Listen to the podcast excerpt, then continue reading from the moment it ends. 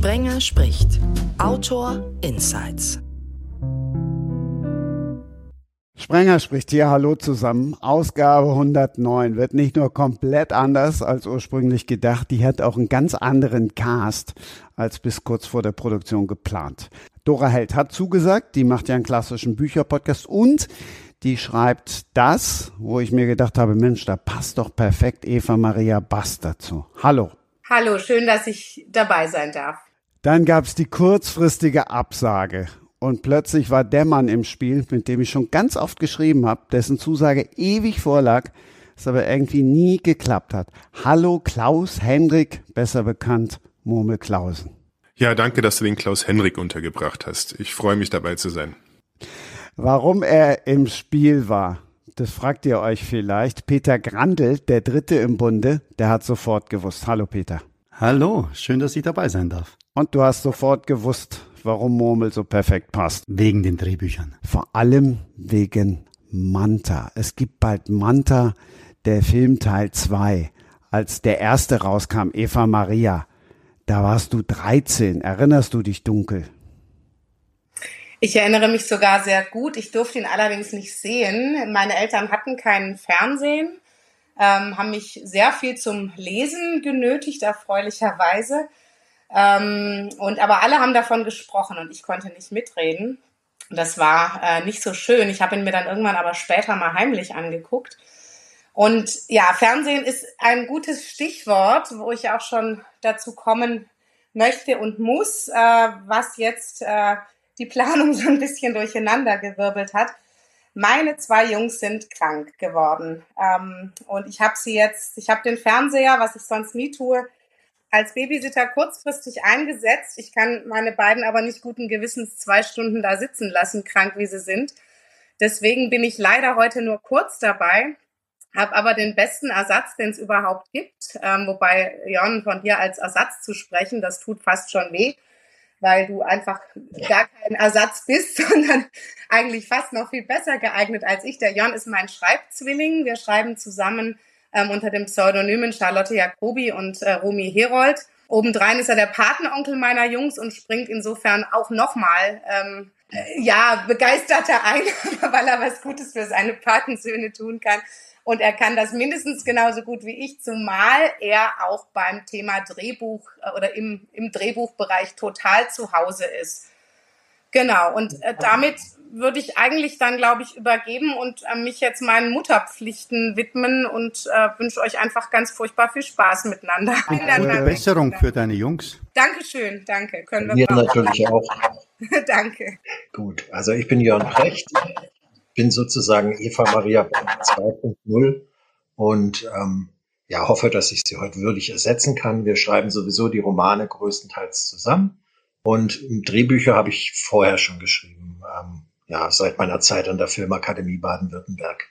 Das finde ich sehr interessant, dass ihr zusammenschreibt. Ähm, gerade genau. im Drehbuchbereich schreibt man ja auch sehr viel zusammen. Ich habe zum Beispiel die ähm, acht von den elf Weimar-Tatorten, die ich verfasst habe, gemeinsam mit Andreas Pflüger geschrieben, was ähm, großartig war. Ich kann mir das im Romanbereich gar nicht vorstellen. Ähm, mhm. Da ähm, würde mich total interessieren, wie die Zusammenarbeit da bei euch läuft. Schreibt einer vor und der andere geht dann drüber oder schreibt ihr tatsächlich wie wir damals Satz für Satz und Wort für Wort gemeinsam?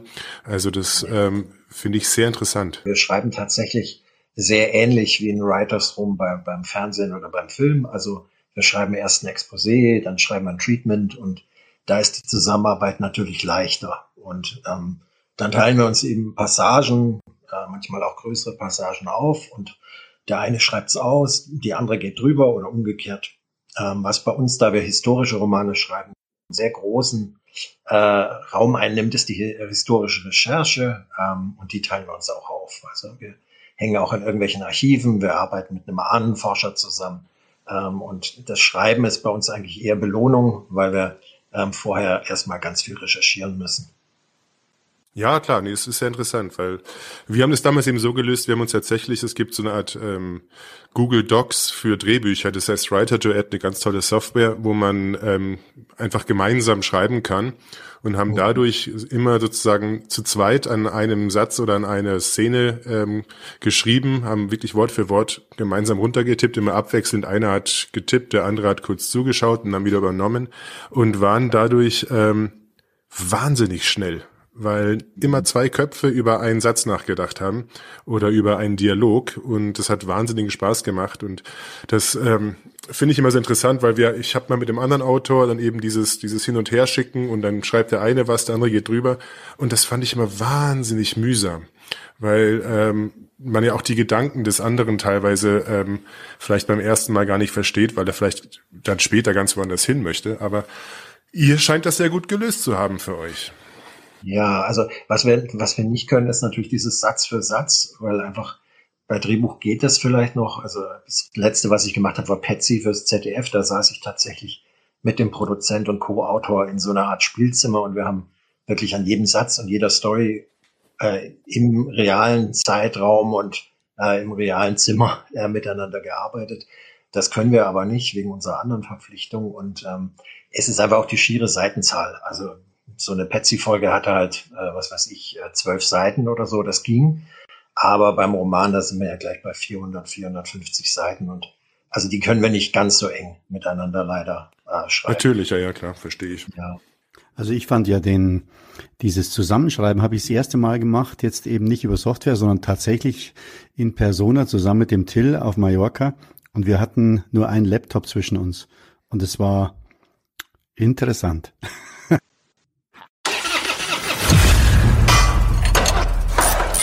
Sein ganzes Leben hängt an dieser Werkstatt. Was machen wir denn jetzt? Wir fahren das Classics. Heute wird Geschichte geschrieben. Es ist Zeit für ein ehrliches Bett.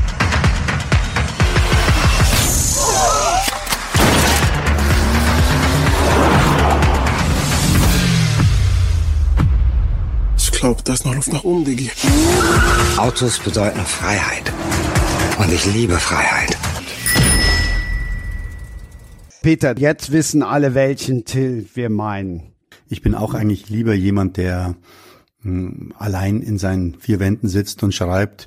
Und hier war es aber auch die Vorgabe vom Till und auch von Konstantin, das gemeinsam und zwar im echten Leben gemeinsam real live äh, an einem Laptop zu schreiben. Und es war einfach eine komplett irre Erfahrung. Äh, und wie der Murmel schon erwähnt hat, man ist wirklich schneller. Also es ist, ähm, man ist hochkonzentriert, man schaut zu, was der andere gerade tippt, welche Idee er hat, welche er da zum Papier, sprich Computer bringt. Und wenn man selbst eine Idee hat, muss man so lange zurückhalten, bis man endlich wieder an die äh, Tastatur kann. Und dann tippt man, also man erzählt es dem anderen nicht, sondern man tippt es gleich hin und dann kann der andere darauf reagieren, dann diskutiert man und schreibt weiter. Also es war ganz intensiv, fand ich ganz toll. Aber natürlich äh, je nach, nach Stimmungslage und auch nach äh, Stressfaktor, ähm, wenn man einfach äh, zwei Wochen lang jeden Tag miteinander Tuschur durchschreibt, ohne großartige Pausen außer Schlafen, Essen, dann äh, kann halt die Nähe auch schon mal ja spannend werden. Genau. Nur um jetzt nochmal kurz alle mit ins Boot zu nehmen, wir reden über Manta. Manta 2 kommt am 30. März und ich habe gedacht, du hast nicht mit Till Schweiger geschrieben, sondern mit Murmel Klausen. Nee, das ist nicht ganz so gelaufen. Ähm, Peter und Till ähm, haben tatsächlich da auf ähm, auf der Insel ihr intensives ähm, Arbeitsverhältnis gehabt und haben ähm, vorgelegt. Ähm, trotzdem gab es von der Produktion, von der Konstantin Film dann noch ein paar Anmerkungen dazu und irgendwie, ja, man war sich nicht ganz sicher, funktioniert das Buch so oder nicht. Und ähm, so kam es dann mal kurz zu mir und ich ähm, war nicht richtig gebrieft, sondern dachte, aha, die drehen vielleicht irgendwann mal und ähm, ich soll das jetzt einfach mal neu schreiben. Ähm, überarbeiten komplett und habe dann angefangen, die ersten 25 Seiten radikal geändert, ähm, was bei Till Schweiger nicht sonderlich gut ankam. Er hat nur ein paar Gags, fand er gut und er kannte zum Glück meinen Namen und wusste dann, dass ich das nicht böse meine, sondern dass ich einfach vielleicht ein paar Prämissen ändern wollen würde.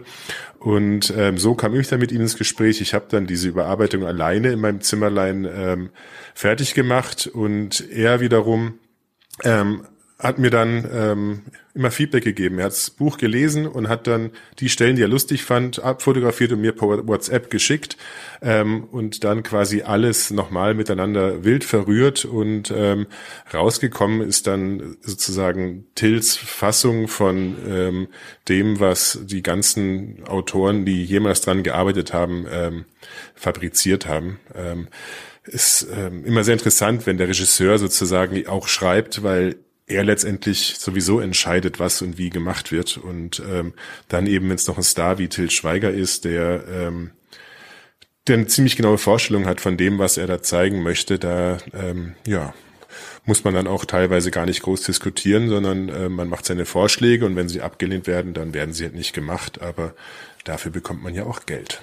Ja, also ich, ich wollte sagen, dass ich es total mutig fand, dass man Manta Manta 2 macht ähm, ich war natürlich äh, super neugierig drauf und ähm, der Trailer hat mich dann so ein bisschen beruhigt, ähm, weil man halt so viel wiedererkennt und ähm, natürlich durch die Nostalgie äh, verklärt man das alles ein bisschen. Das sind ja doch drei Jahrzehnte. Ähm, ich hatte dann so ein bisschen Angst, äh, weil das ja auch so ein Zeitgeist-Ding war. Damals gab es ja auch Manta-Witze und so.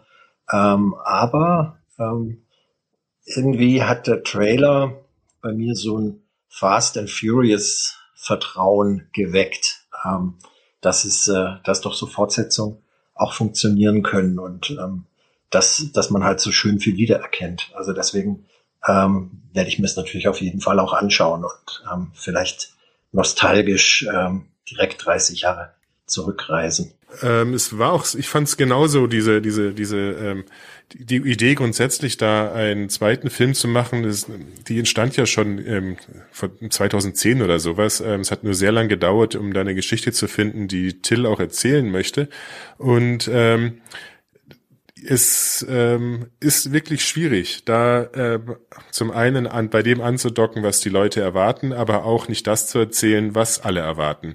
Und ähm, ich, man weiß es ja nie bei solchen Filmen, ähm, ob das jetzt funktioniert ähm, und, und, und, und wie es dann tatsächlich ankommt. Die ersten Screenings waren offenbar sehr, sehr erfolgreich und es ist nicht der Film, den, mit dem man rechnet, glaube ich. Ähm, aber eine ja, eine, eine Geschichte, die Till so unbedingt erzählen wollte. Und es ist ihm auch sehr gut gelungen, glaube ich. Ja, ich denke auch, dass ähm, das äh, grundsätzlich ein enormes Problem ist, an so einen Zeitgeistfilm anzuknüpfen, ähm, der damals aufgrund der Manta-Witze entstanden ist und der ganzen Manta-Hysterie, ähm, äh, die es ja heute nicht mehr gibt.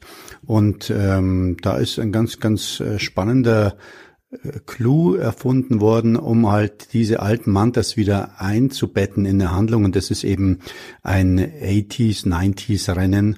Äh, und ansonsten glaube ich aber, hat das Ganze, auch wenn es jetzt im Trailer vielleicht so ein Look and Feel von Fast and Furious hat, ähm, ganz wenig mit diesem amerikanischen Blockbuster zu tun, weil beim Till geht's eben doch äh, ganz äh, speziell um all die Charaktere, um die Menschen, um Zwischenmenschliches, um ähm, äh, humorvolle, aber auch äh, spannend und traurige Geschichten.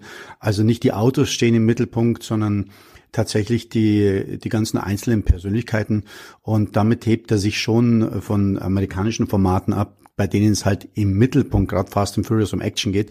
Das ist hier nicht der Fall. Das mag vielleicht im Trailer so wirken, aber ich glaube, dass er dadurch auch ein wesentlich breiteres Publikum anzusprechen vermag, weil es eben nicht auf ähm, ja nur Autos und Action reduziert ist. Siehst du es auch so, Mummel? Ja, das sehe ich auch so. Das ist ähm, ähm, ähm, Till Schweiger ähm, mag emotionale Stoffe auch. Er mag ähm, zwischenmenschliche Probleme ähm, auf, auf, auf seine Art ähm, erzählen und lösen und ähm, den Zuschauer da auch ähm, abholen, zumindest den Zuschauer, der jetzt nicht auf das Autorennen und den Manta steht.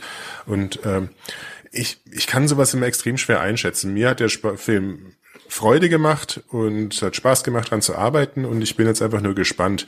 Ähm, aber es war grundsätzlich einfach mal eine interessante Erfahrung, mit, mit, mit Till Schweiger zusammenzuarbeiten. Also den, den hatte ich bisher noch nicht und das, das, das war ganz schön.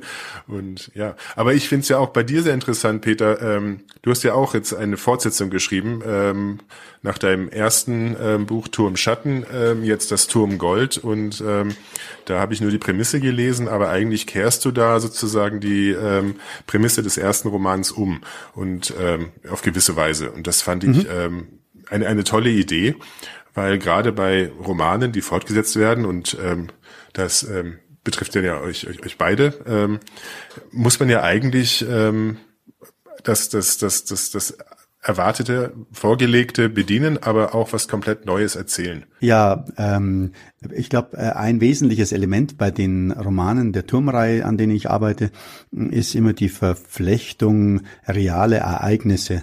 Und dadurch, dass äh, der erste Roman 2010 und der zweite 2020 entstanden ist, hatte ich eben wieder zehn Jahre Zeit, sage ich mal, diese gesamte Entwicklung des Rechtspopulismus in Deutschland zu beobachten und dann wieder einzubauen. Und daraus ergab sich fast automatisch äh, ein komplett anderer Plot. Und ähm, für mich ist ja auch der Turm einer der Hauptdarsteller. Und wenn es dann denn mal zu einem dritten Teil kommen sollte, dann auch muss das auch wieder ähm, wachsen. Das muss tatsächlich, braucht viel Zeit, bis hier bestimmte Entwicklungen in Deutschland oder in Europa sagen wir, vorläufig abgeschlossen werden, endgültig abgeschlossen werden die wohl nie sein. Und ähm, das gilt es abzuwarten und das, glaube ich, dann entwickelt sich auch erst der dritte Teil. Also das war für mich, ähm, ist also nicht nur einfach eine fiktive Geschichte, die ich fortsetze, sondern ich äh, lasse mich ganz, ganz stark von der Realität inspirieren. Und deswegen kriegt der Verlag jetzt auch zum Beispiel nicht innerhalb der nächsten äh, zwölf Monate schon den nächsten Teil geliefert, sondern die wissen jetzt schon, oh, der Peter will das frühestens 26, 27 schreiben. Und bei dir, Jörn, ähm, das sind ja dann bei den historischen Stoffen, da ist natürlich ähm, auch interessanter fortzuführen oder, oder werden die eher nicht fortgesetzt? Doch, doch, also wir, wir entscheiden uns vorher immer, ob's, also es, also unsere historischen Romane waren jetzt, glaube ich, ausnahmslos Trilogien. Also außer die, die ich selber geschrieben habe, die sind Einzelstoffe.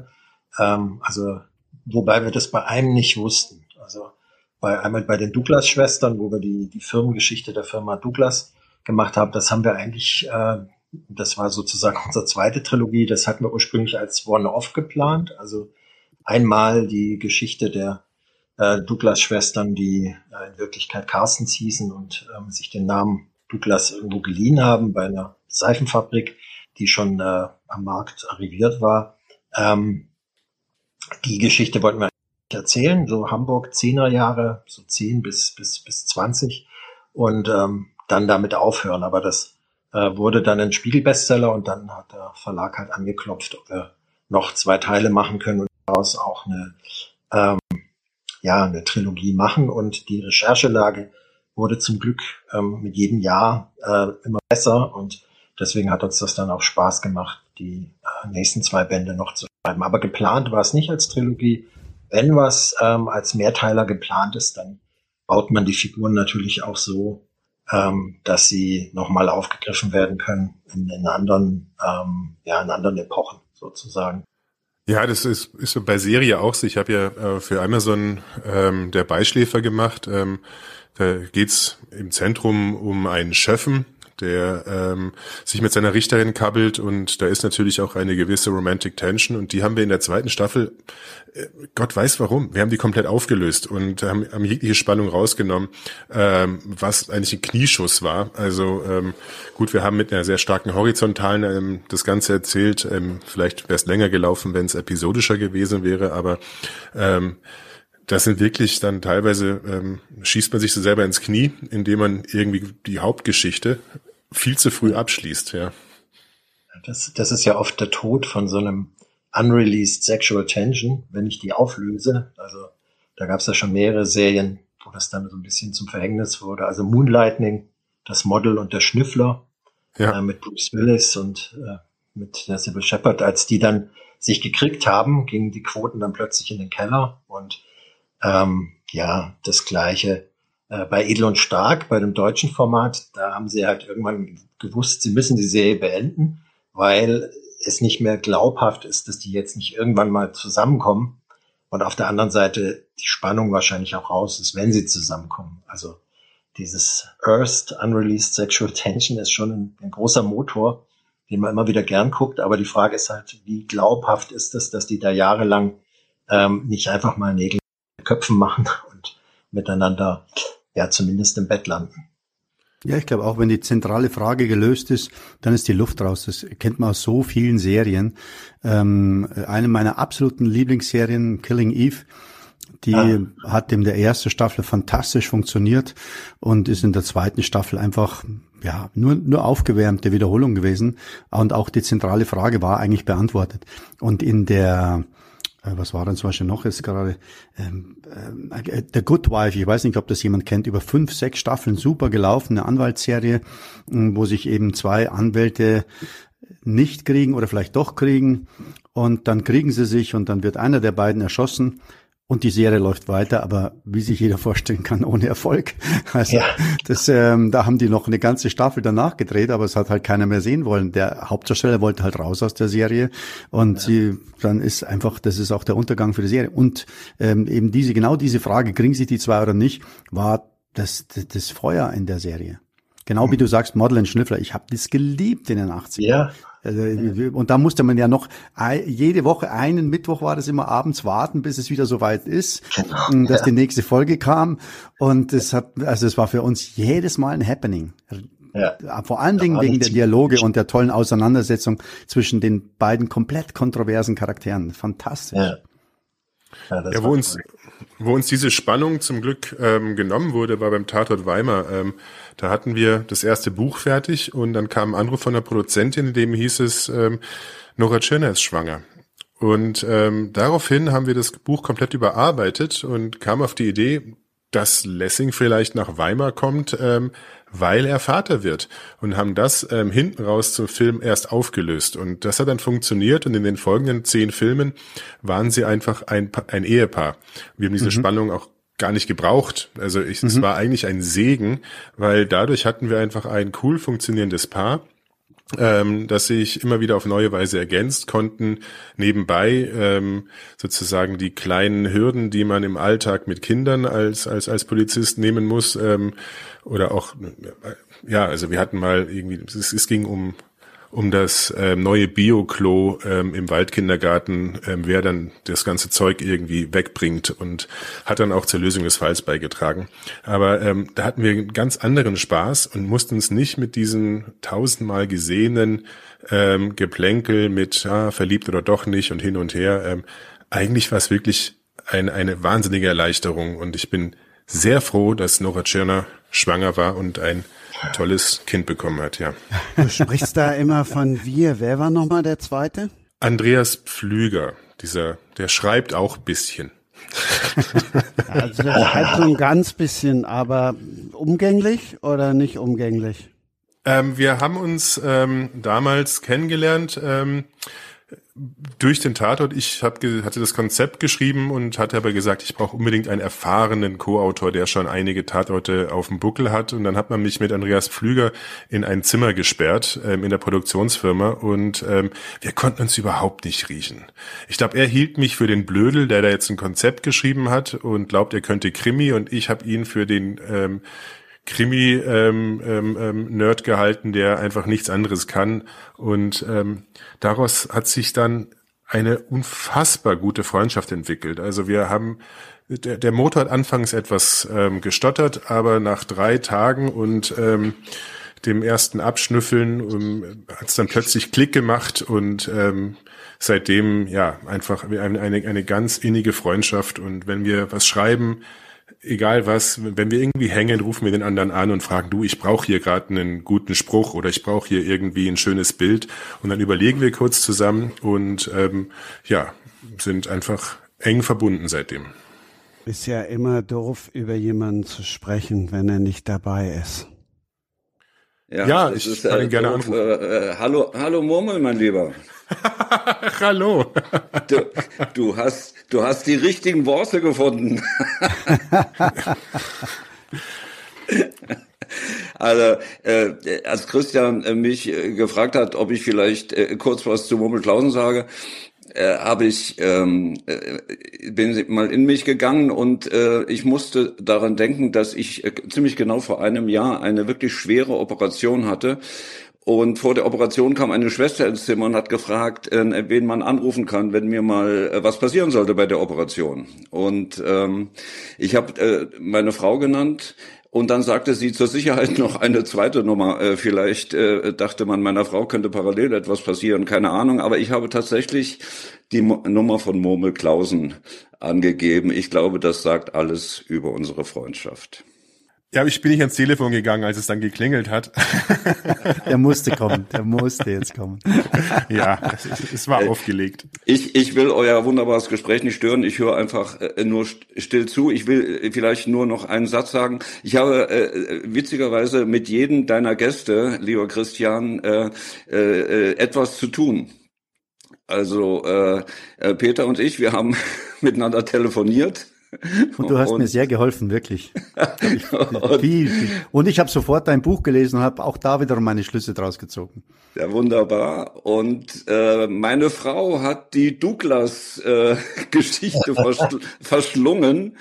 Wunderbar. Und, ja, Jörn, also äh, ich gebe mal das Kompliment äh, von meiner Frau weiter.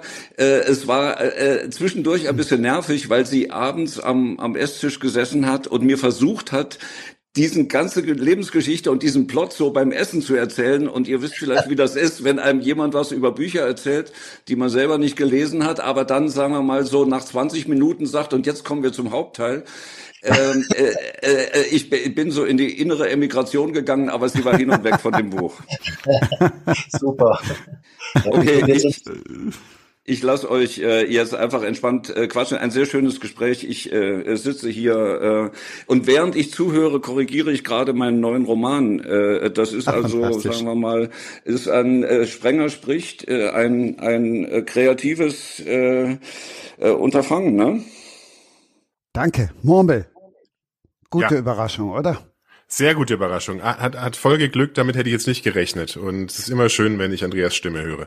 Großartig. Ich hätte auch sonst nie so doof gefragt, mit wem hast du nochmal geschrieben, geschrieben wenn ich nicht gewusst hätte, dass Andreas schon die ganze Zeit zuhört.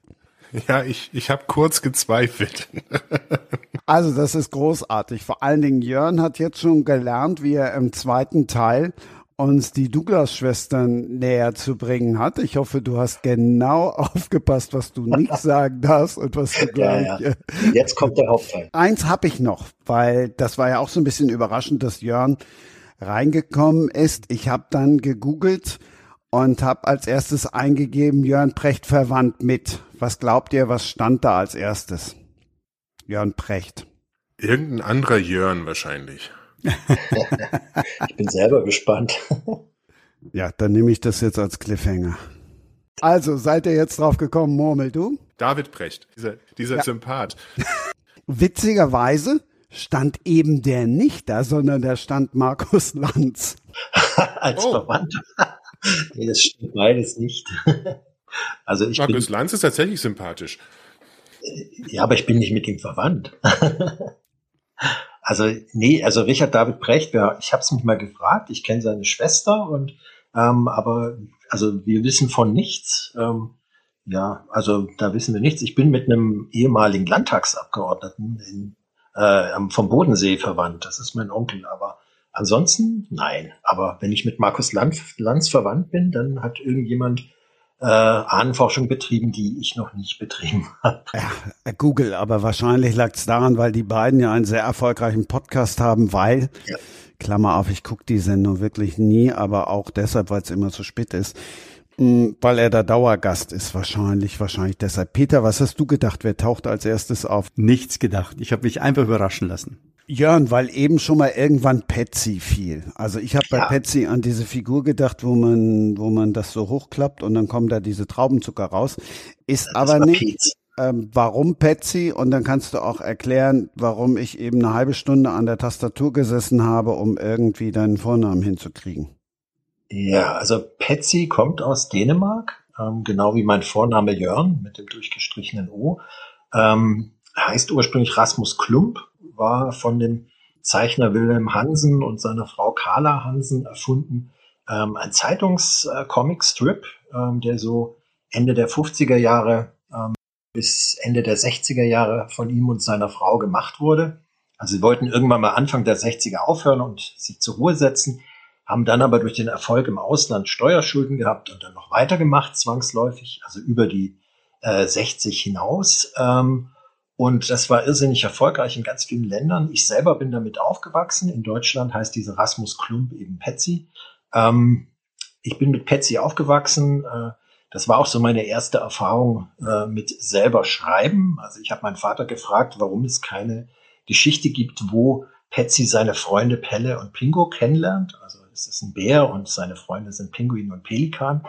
Und mein Vater hat so ein bisschen genervt und gesagt, du, wenn du die Geschichte haben willst, schreib sie doch selbst. Und da hat er das dann losgetreten. Dann ähm, habe ich also angefangen, eigene Petsy-Geschichten zu schreiben und zu malen. Und irgendwann musste er mir dann, als ich schreiben konnte, eine aus der Redaktion, aus der Zeitungsredaktion, eine Schreibmaschine mitbringen.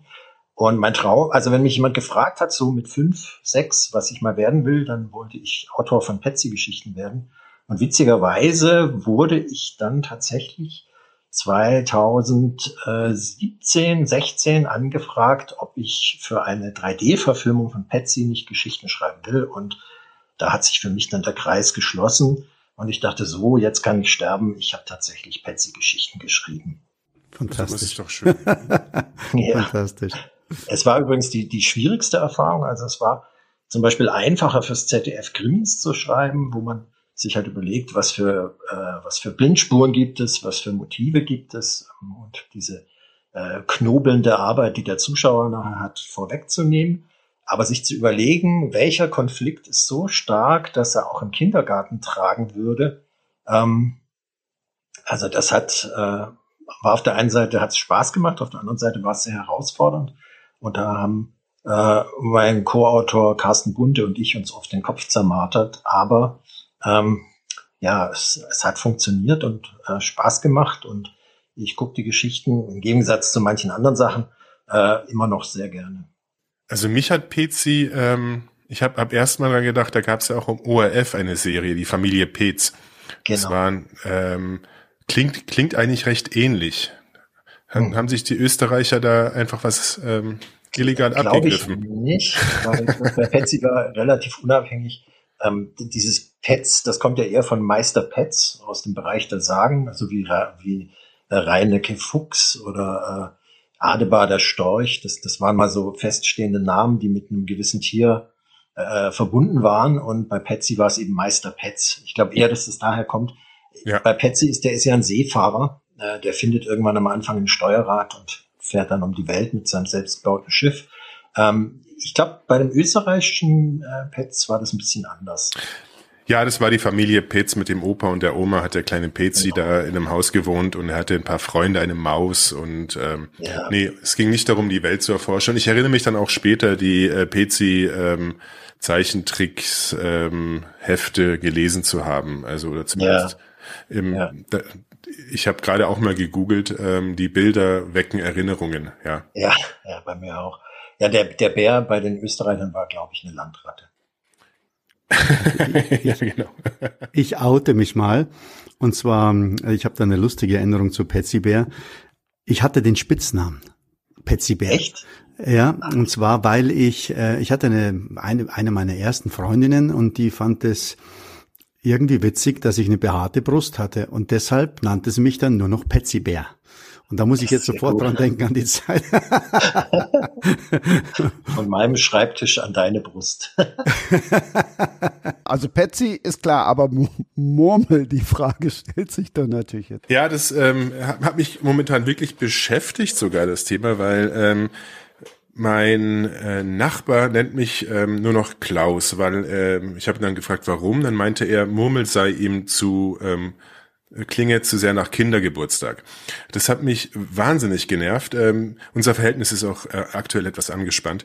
Ähm, und ähm, daraufhin habe ich versucht herauszufinden, ob ich den Namen Murmel nicht einfach als Vorname eintragen lassen könne, ähm, damit Ruhe ist. Habe dann ähm, wild recherchiert, habe tatsächlich aus dem 19. Jahrhundert zwei Theaterstücke gefunden, in dem zum einen ein Privatier, im anderen ein ähm, Vormund vorkommen, die Murmel heißen. Aber das hat ähm, der Gesellschaft der deutschen Sprache nicht gereicht, um anzuerkennen, dass Murmel als Vorname irgendwie okay wäre.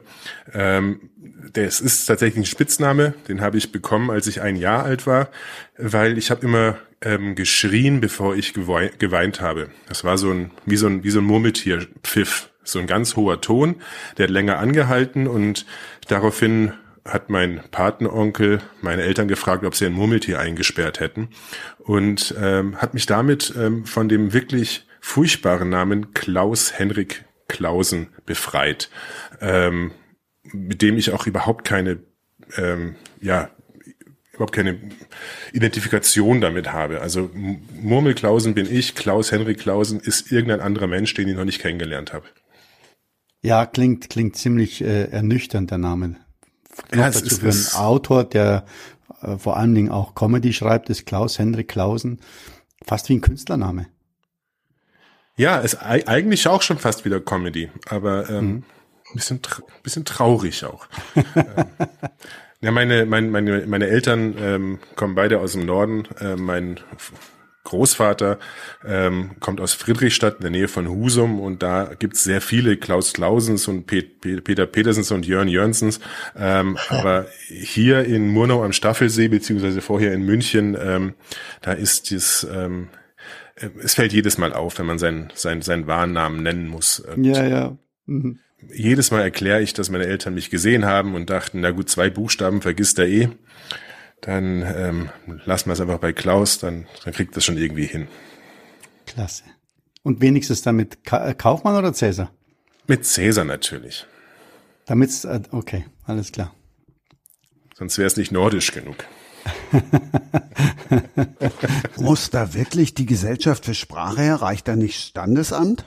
Äh, die haben mich dann an die Gesellschaft der Sprache, der deutschen Sprache verwiesen, weil die haben gleich gesagt, also mit Murmel kommen sie hier nicht weit und ähm, habe auch meine Leidensgeschichte beschrieben und was weiß ich. Ich habe wirklich alles versucht, aber nee, ähm, mit Murmel ähm, als Vorname werde ich niemals irgendwie ähm, durchgewunken. Es steht als Künstlername in meinem Ausweis, das, das muss reichen. Stehen deine, auf deinen Verträgen steht da Murmel? Ja klar, steht ja auch im Ausweis. Also ah, darf ja. mich, ah, ja. das, okay. darf mich auch nennen, wie ich will bei Verträgen. Das ist mhm. alles gut. Mhm. Mhm. Aber ich wollte einfach grundsätzlich dieses Klaus Henrik loswerden. Ähm, Einfach nur beim Nachbarn zu sagen, hier, schau, in meinem Ausweis steht nicht mehr der Name drin, ich weiß nicht, mit wem du sprichst, aber das wird mir nicht gegönnt sein. Vergönnt sein. Ehrlich. Ja, also der Jörn ähm, mit dem durchgestrichenen O ist natürlich in Deutschland nicht möglich. Ähm, da müssen die Punkte herhalten. Ähm, ja, meine Mutter kommt halt äh, von der deutsch-dänischen Grenze. Ähm, deswegen hat sich eigentlich Jörn im Original als dänischer Name mit dem durchgestrichenen O an, geboten, aber das ist hier auch standesamtmäßig nicht möglich und deswegen, äh, ja, deswegen heiße ich ähm, äh, Jörn mit Punkten. Ähm, wenn ich schreibe, dann mache ich es so, wenn mir irgendwas nicht so gut gefällt, dann mache ich die Variante mit den Punkten. Und wenn ich aber dazu richtig stehen kann, dann ist es das durchgestrichene O. Oh, das habe ich noch nie gemacht. Ich habe noch nie ähm, einen anderen Namen verwendet, ähm, weil mir das, das, das Ergebnis ja nicht gefallen hat. Mir. Das stimmt auch, ja, ja. ja. Aber ich kenne zum Beispiel einen anderen Autor, ähm, Andreas Pflüger, ich weiß nicht, ob der ein Begriff ist, der, der hat die, der hat diverse ähm, diverse Zwerge, ähm, ich glaube Grünzwerg und Rotzwerg und Blauzwerg oder sowas ähm, als Nachnamen, aber ohne Andreas vorne. Und das sind seine Künstlernamen bei einigen Serien gewesen, ähm, hm. wenn ich mich da recht ja. erinnere. Und es ist auch ähm, an seinem Klingelschild steht, glaube ich, auch ähm, Blauzwerg. Ich bin mir nicht ganz sicher. Ich, hab's, ich war lange nicht mehr in Berlin. Aber ähm, der hat es tatsächlich gemacht ähm, bei eben einigen ZDF- oder ARD-Serien, wo er nicht unbedingt ähm, den Flüger stehen haben wollte. Ich muss das richtig stellen. Also das, das, das geht ja nicht. Erstens mal, an meiner Klingel steht Dr. Zwergblau. Ah, Zwergblau. Äh, äh, Äh, das ist eine Figur aus meinem Roman Operation Rubicon, ein Staatssekretär. Das hat dazu geführt, äh, dass das ähm, Amt in Berlin Mitte bei mir vorstellig wurde, beziehungsweise bei unserem Hausbesitzer und hat gesagt, also in diesem Haus würde angeblich ein Herr Zwergblau wohnen, der sei aber nirgendwo gemeldet. es hat sich eine ziemliche Sache darum herum gebildet. Und was meine Pseudonyme angeht, sie waren Anatol Roth, Paul Grün und Wladimir Schwarz. Äh, letzteren habe ich immer dann verwendet, wenn es eine wirklich unanständige Arbeit war. Jetzt bin ich wieder raus. Ja, habe ich doch eigentlich ganz gut hinbekommen. Ja, super. ja, ich meine, es kommt ja auch immer wieder vor, dass, also jetzt zum Beispiel bei mir auch, ähm, dass der Verlag sagt, ja, passt jetzt nicht in die Richtung, die wir sie entwickeln wollen, was den, den Inhalt eines neuen Romans anbelangt, aber unter Pseudonym gerne. Mhm. Und bisher habe ich mir immer noch gedacht, nee, dann lieber nicht, dann halt. Äh, äh also irgendwie habe ich äh, im, im Musik, ich mache ja auch Musik. In Musik habe ich ganz viele verschiedene Pseudonyme, aber für ähm, äh, Literatur oder Drehbuch noch ist es der eigene Name. Aber ich glaube, dass ähm, der ein oder andere immer wieder in die Situation kommt, mh, äh, dass er gebeten wird, Mensch, können wir das nicht unter einem Pseudonym veröffentlichen? Ja, also so ist es natürlich bei Eva Maria Bast und mir gewesen. Wir hatten ja vorher auch schon alleine Romane veröffentlicht und als wir uns dann zusammengetan haben für, äh, für unseren ersten Roman beim Piper Verlag, historisch, Erster Weltkrieg, ähm, haben wir erstmal zwei Zähne gezogen bekommen. Also der erste Zahn war ähm, der Titel, also wir wollten das gerne nennen, ähm, als die Stürme wehten, weil wir dachten so, ja, Stürme über Deutschland, Erster Weltkrieg, Reederei, das könnte passen. Ähm, und die haben gesagt, nein, in dem Segment, in dem frauenaffinen Segment des historischen Romans war vor drei Jahren der größte Erfolg, von dem weltweit über 1,5 Millionen Exemplare verkauft wurden, die Tuchvilla. Und deswegen muss in euren Titel eine Villa rein. Und da eure Figuren sowieso in einer Villa am Elbstrand wohnen, wird das ganze Ding heißen, die Villa am Elbstrand. Ähm, das war sozusagen äh, das Erste, wo wir uns gewundert haben. Aber ähm, wir dachten, der Verlag kennt sich aus. Und dann der Name. Also wir wollten natürlich unter unserem Namen ähm, veröffentlichen und die haben gesagt, nee, also da muss ein Frauenname drauf, der so ein bisschen antiquiert klingt, ein bisschen historisch klingt, ähm, aber auch nicht zu sehr sein. Also Hinten ist euer Bild drin, alles. Ihr dürft Lesungen machen, aber bitte schön auf dem marketingrelevanten Cover. Da steht Charlotte Jacobi. Und ähm, ja, da ich meinen meinen ersten Roman äh, Das Geheimnis des Dr. Alzheimer unter meinem Namen veröffentlicht hatte und der der hat zwar einen Preis gewonnen, aber nicht so viel verkauft, habe ich gedacht, na ja gut, dann ähm, man will ja immer gern mit seinen Geschichten viele Leute erreichen, dann hören wir doch mal auf den ähm, Verlag. Wir haben dann erst noch versucht, zumindest den Namen unserer Großmütter zu kombinieren. Sowohl die Eva Maria Bast als auch ich haben eine gute Verbindung zu unserer Großmutter gehabt und gedacht, die klingen doch dann antiquiert. Aber die wollten halt Charlotte Jacobi und ähm, ja, der Erfolg hat dem Verlag ja dann recht gegeben. Mhm. Ich habe gerade an die Schokoladenvilla denken müssen, auch ein Bestseller. Da habe ich kürzlich die Autorin kennengelernt und offensichtlich äh, Maria Nicolai und offensichtlich hat's da hat's da äh, was auf sich mit den Villen und den äh, Leserinnen. Ja, das sind so, das sind so Sehnsuchtsorte. Mit der Maria Nicolai habe ich auch eine witzige Geschichte. Ähm, äh, wir sind inzwischen sehr gut befreundet und ähm, ich war bei unserer Buchhandlung und habe dieses Cover gesehen und dachte, ha, witzig noch ein Villentitel. Und die hat ja mal ein schönes Cover. Und in dem Moment hat sie mir wirklich auf Facebook eine Freundschaftsanfrage gestellt. Also Ach, es poppte krass. auf Maria Nikolai stellte eine Freundschaftsanfrage und ich dachte, boah, das ist ja jetzt unheimlich, was die sozialen Medien alles abhören und ablesen. Aber es war wohl ein Zufall und daraus hat sich dann eine Freundschaft entwickelt. Ja, ja, ich habe sie in München irgendwie beim, bei uns auch über Facebook oder Instagram oder sowas ausgetauscht haben und dann haben wir uns zum Kaffee trinken getroffen und äh, wahnsinnig sympathische Frau ja. und äh, die äh, ja, also sich da jetzt der ja, ihr auch, auch jetzt vom, von dem ganzen privaten Umfeld quasi frei gekämpft hat, um Autorin zu sein. Und das ist ganz, ganz spannende Geschichte, die sie mir da über sich selbst erzählt hat.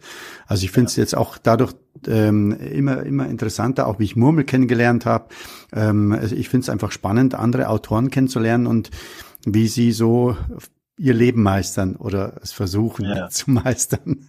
ja. Also ähm, ja, es ganz, ganz unterschiedliche und spannende Lebensgeschichten, wie die dazu gekommen sind, Autor zu werden. Ja. Mensch, Peter, hättest du jetzt an der Stelle noch sagen können und deshalb höre ich ja immer. Aber egal, ich bin wieder raus. Aber bei dir, Peter, war das eine lange Sehnsucht, oder? Ähm, weil du hast vorher Werbung gemacht oder was, was, was dem Marketing ähm, und ähm, hast ähm, ein Magazin geschrieben und ähm, deine Musikinstrumente, aber Roman schreiben oder sowas, das ähm, stelle ich mir bei dir vor, das war einfach ein lang gehegter Traum und irgendwann hast du gesagt, ich mache das jetzt.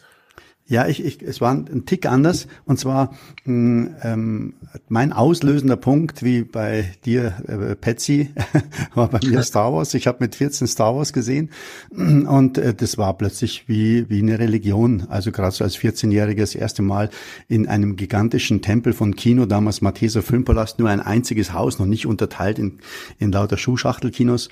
Und äh, ich bin wirklich äh, mit allem Geld, was ich hatte, vorne raus und hinten wieder rein.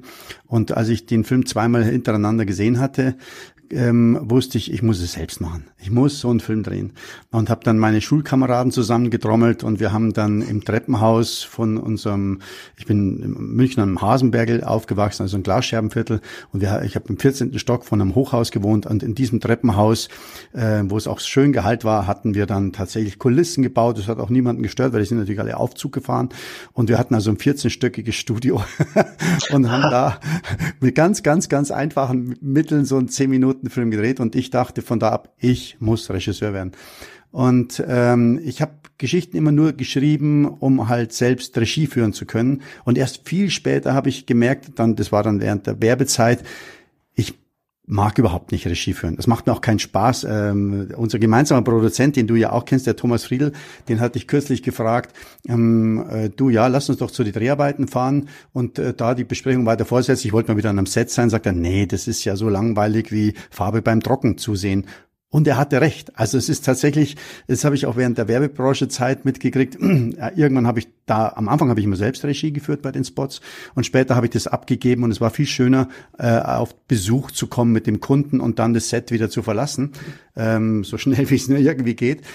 Und ich glaube, rückblickend wollte ich nur Regisseur werden, weil der Regisseur hat immer die ganzen Mädels gekriegt.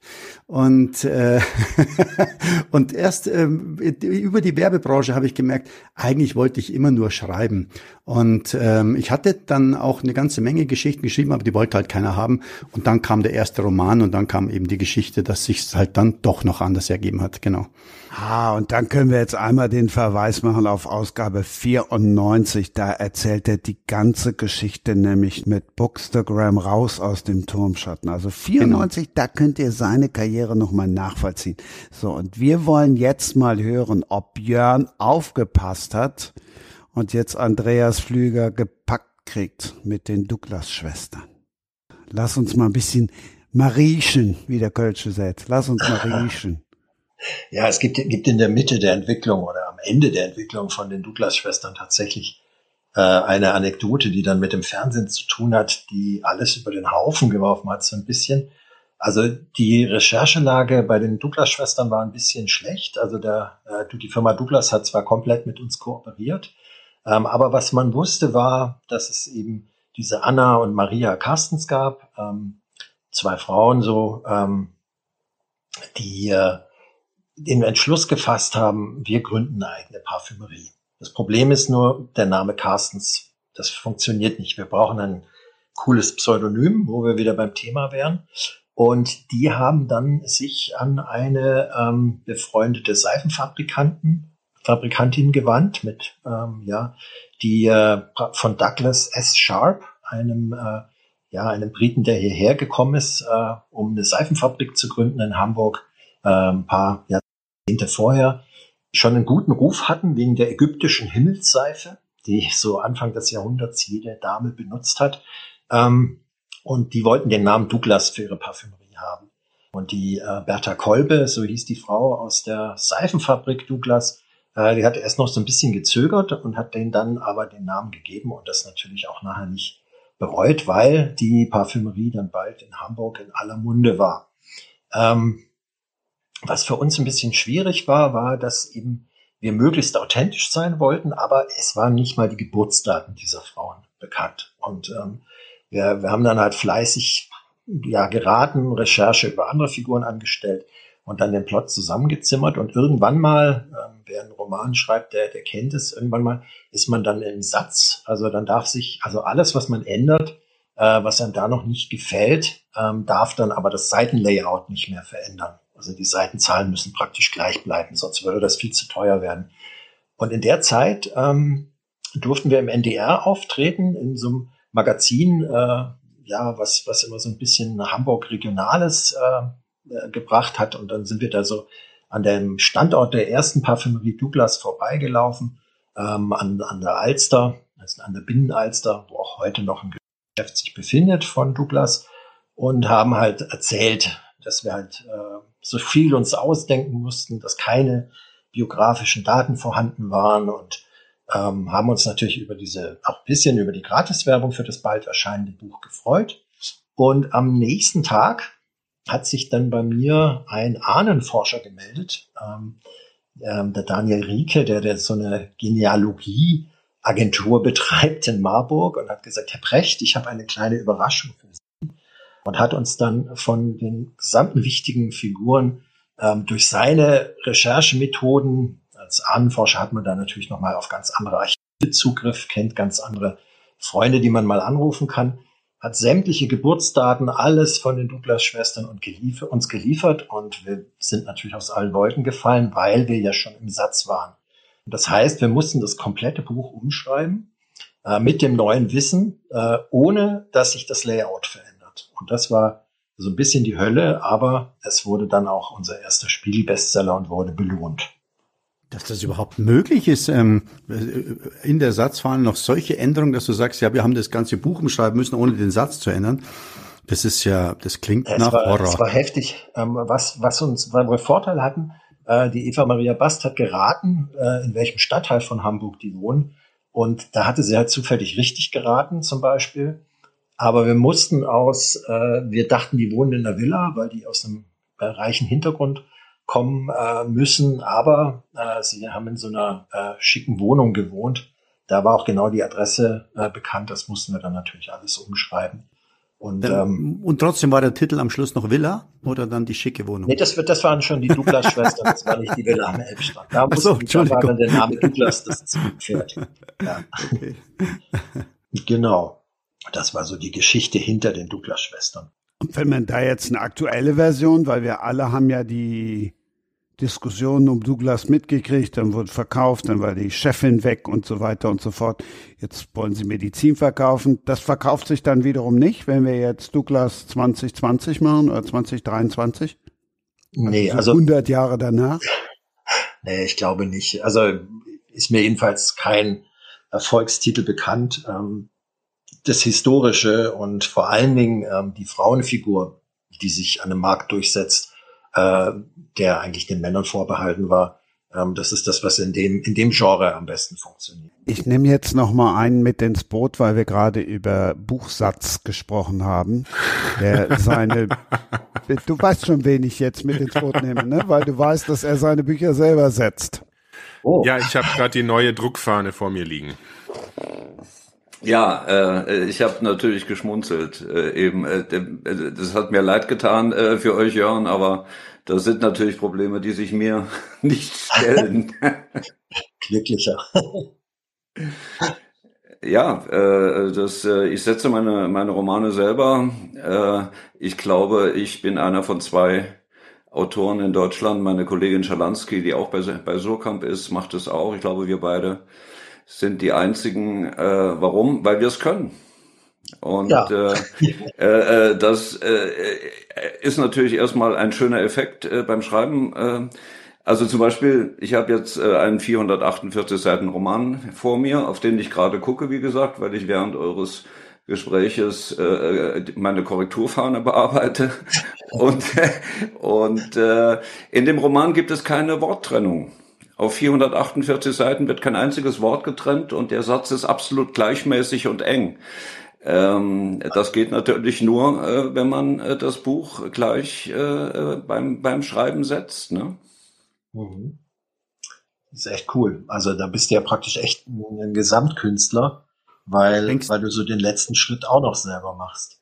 Ja, ja, also, äh, das ist ja mal, das ist ja mein Ziel, im, im Prinzip äh, Leonardo zu werden. Aber äh, man muss sich ja immer Ziele setzen, genau. die man nie, die man nicht erreicht. Äh, insofern äh, äh, mache ich das, mache ich das richtig. Ja, das äh, es ist, man hat dadurch natürlich als Autor eine einen enormen äh, Einfluss auf auf die Dinge und äh, auch zum Beispiel jetzt hier, weil äh, ein Roman ohne ohne Trennungen. Ich habe äh, heute Morgen mit meiner äh, Herstellungsfrau bei Surkamp äh, telefoniert und äh, die finden das natürlich vollkommen wahnsinnig, äh, ein, ein Buch ohne Worttrennung, weil sie gar nicht gedacht haben, dass das möglich wäre.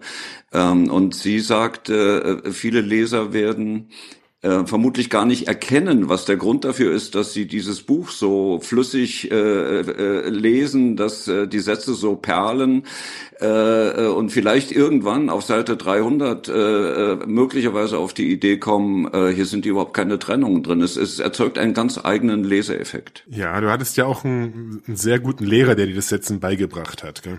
Ja, ich äh, habe bin in die in die Lehre gegangen bei Erik Spiekermann äh, das ist äh, der möglicherweise äh, weltbekannteste Typograf, ähm, äh, der der größte Crack auf dem Gebiet Typografie, ein, ein Werbeguru. Äh, ähm, und äh, Erik äh, war so freundlich, es mir beizubringen und ähm, ja, daraus ist auch eine gute Freundschaft geworden. Ne? Also ich, finde überhaupt, das werden wahrscheinlich alle bestätigen, das sind ja immer die schönsten Arbeiten und die schönsten beruflichen Begegnungen, aus denen dann eben auch Freundschaften werden. Ich weiß noch, in unserer ersten Drehbuchzeit zusammen ähm, haben wir noch ähm, über Teamviewer gearbeitet und in Microsoft Word, weil ähm, Andreas nachdem die Arbeit am Buch fertig war, sich hingesetzt hat und das ganze Dokument perfektioniert hat. Er hat da nochmal einen Arbeitstag reingesteckt ähm, um eben genau solche Dinge auch zu machen, dass die Seiten alle schön aufhören, dass nichts überhängt, dass, ähm, dass, dass, dass, dass das alles ähm, gleichmäßig gesetzt ist. Ähm, da hat er sich extra ganz komplexe Word-Makros geschrieben und ich habe ihn dann irgendwann dazu gebracht, davon sich zu verabschieden und mit diesem schnöden, schlecht formatierten ähm, Dokumenten, die wir später verschickt haben, sich irgendwie anzufreunden. Ähm, aber ja, als er dann wieder allein unterwegs war in seinen Romanen, ist er natürlich rück rückfällig geworden und inzwischen eben komplett manisch, ähm, was den Satz angeht.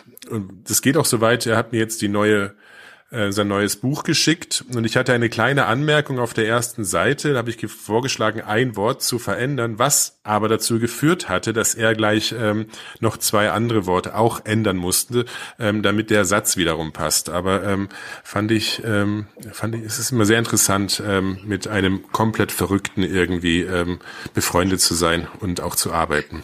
Ich sag jetzt dazu nichts. Ja, aber mich hätte tatsächlich interessiert, ob du für den Satz dann auch ab und zu Sätze änderst, damit der Satz wieder funktioniert. Also der, ja, ja, ja, muss ich ja, weil äh, natürlich geht das ja nicht. Äh, aber ist, der Vorgang ist etwas anders, Peter. Also es ist ein dialektischer Vorgang. Es führt zu schöneren Ergebnissen. Mhm. Äh, ähm, ich lerne meinen eigenen Text immer intensiver und besser kennen, dadurch, dass ich gezwungen bin, eben äh, Lösungen zu finden, die, äh, die in den Satzspiegel hineinpassen. Äh, kein Mensch, der, der diesen Roman am Ende liest, würde jemals auf den Gedanken kommen, dass ich einen Satz nur deshalb gewählt habe, weil er genau in die Zeile gepasst hat. Ähm, äh, und äh, so einfach äh, ist es auch nicht. Ich lese den Text auch hundertmal durch, um, um jede Wortwiederholung zu verhindern und ähm, merke, wenn ich jetzt äh, Texte von Kollegen als Hörbuch im Auto höre, dass ich bei jeder Wortwiederholung, wo im den Satz oder ein, zwei Sätze danach das gleiche Wort fällt, wie ich dann zusammenzucke. Also darf ich dir, darf ich dir einen Kollegentipp geben, Jörn? Ja. Äh, ich habe äh, eine Liste von 80 Standardworten, die sich gerne wiederholen. Und am Ende äh, eines Romans gehe ich jedes einzelne Worte mit Suchen durch und und äh, komme zu sehr schönen Ergebnissen. Danke. Ja, unsere Lektorin macht das auch beim Verlag. Die hat immer so eine Liste von 20 Wörtern, die schickt sie uns vorab und sagt so, das sind die Worte, nach denen ihr jetzt mal suchen könnt. Ja, 20 Worte ist was für Anfänger. Du bist doch Profi. Ich müsste ja können wie du, ja. So, ich, äh, ich bin wieder raus. Das ist euer Gespräch, nicht meins. Ich, äh, ich, ich, ich höre zu.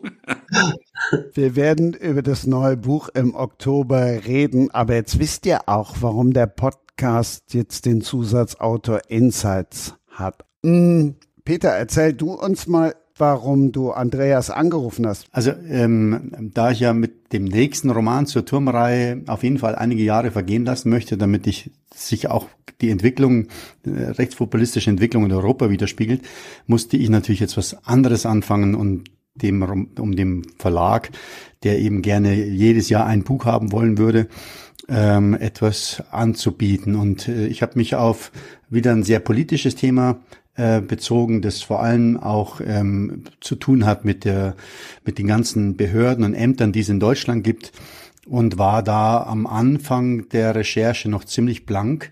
Und da hatte mir Murmel den Tipp gegeben, eben ähm, ähm, Kontakt aufzunehmen. Und das habe ich dann auch äh, getan und habe äh, erstmal das Buch gelesen, das er geschrieben hat damals äh, für über über eben. Ah, jetzt habe ich den Titel vergessen. Du musst mir verzeihen, ich habe den Titel gerade nicht im Kopf. Operation ähm, Rubicon.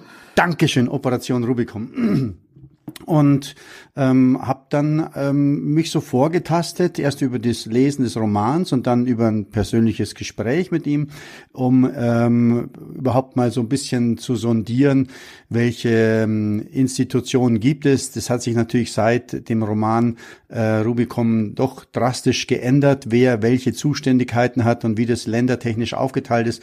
Und äh, das war aber ein fantastischer Einstieg, um auch mit diesem Vorwissen dann weitere Gespräche ähm, mit, mit, mit, mit den Behörden bekommen zu können. Also äh, wenn, wenn du ganz ahnungslos vorangehst, dann äh, die sind ja immer sehr zeitlich sehr eingebunden und wollen jetzt nicht äh, quasi von, von A nach Z alles erklären, was ihren Job und ihre Aufgaben zu tun haben. Und ähm, das war für mich ein fantastischer Einstieg, dann auch hier in der Bayerischen Staatskanzlei oder in Berlin im, ähm, äh, im GBA etc. Also das war für mich ähm, perfekte Hilfestellung. Und das, äh, der Roman ist immer noch ein ganz gutes Nachschlagewerk auch. So kamen wir zusammen. Ja. Wie ähm, du schreibst also was Neues und hast eine Idee. Was ich immer wahnsinnig interessant finde beim Schreiben, ist so dieser Moment, wo man plötzlich spürt, welche Geschichte man erzählen möchte. Ähm, wahrscheinlich ist sie meistens noch gar nicht richtig greifbar, aber man hat plötzlich ähm, irgendwie einen Zugriff auf eine Geschichte gefunden und ähm, ich habe auch einen Roman geschrieben mit zwei, ähm, aber der zweite war furchtbar. Insofern nur einen erzählt und ähm, der ist damals entstanden, als meine Frau schwanger war und ich wollte was über dieses Vaterwerden ähm, erzählen und kam dann, ich weiß nicht mehr wie, auf ähm, einen jungen Mann, der eben von einem Frettchen kastriert wurde und dann ähm, die Frau sucht, die mit seiner Samenspende schwanger ist. Ähm, das ähm, kam irgendwie und ähm, ab da war es einfach ähm, war schon so eine so eine so eine ungefähre Idee da, wie das Ganze laufen kann und beim Schreiben verändert sich dann alles, aber ähm, wie, wie ist es bei euch, diese, diese, diese, diese erste Idee? Ist das auch so ein Impuls oder ist das einfach ähm, langes Grübeln? Ähm, Jörn, bei dir ist wahrscheinlich sehr viel Recherche und, und, und, und, und interessante Figuren finden aus der Geschichte.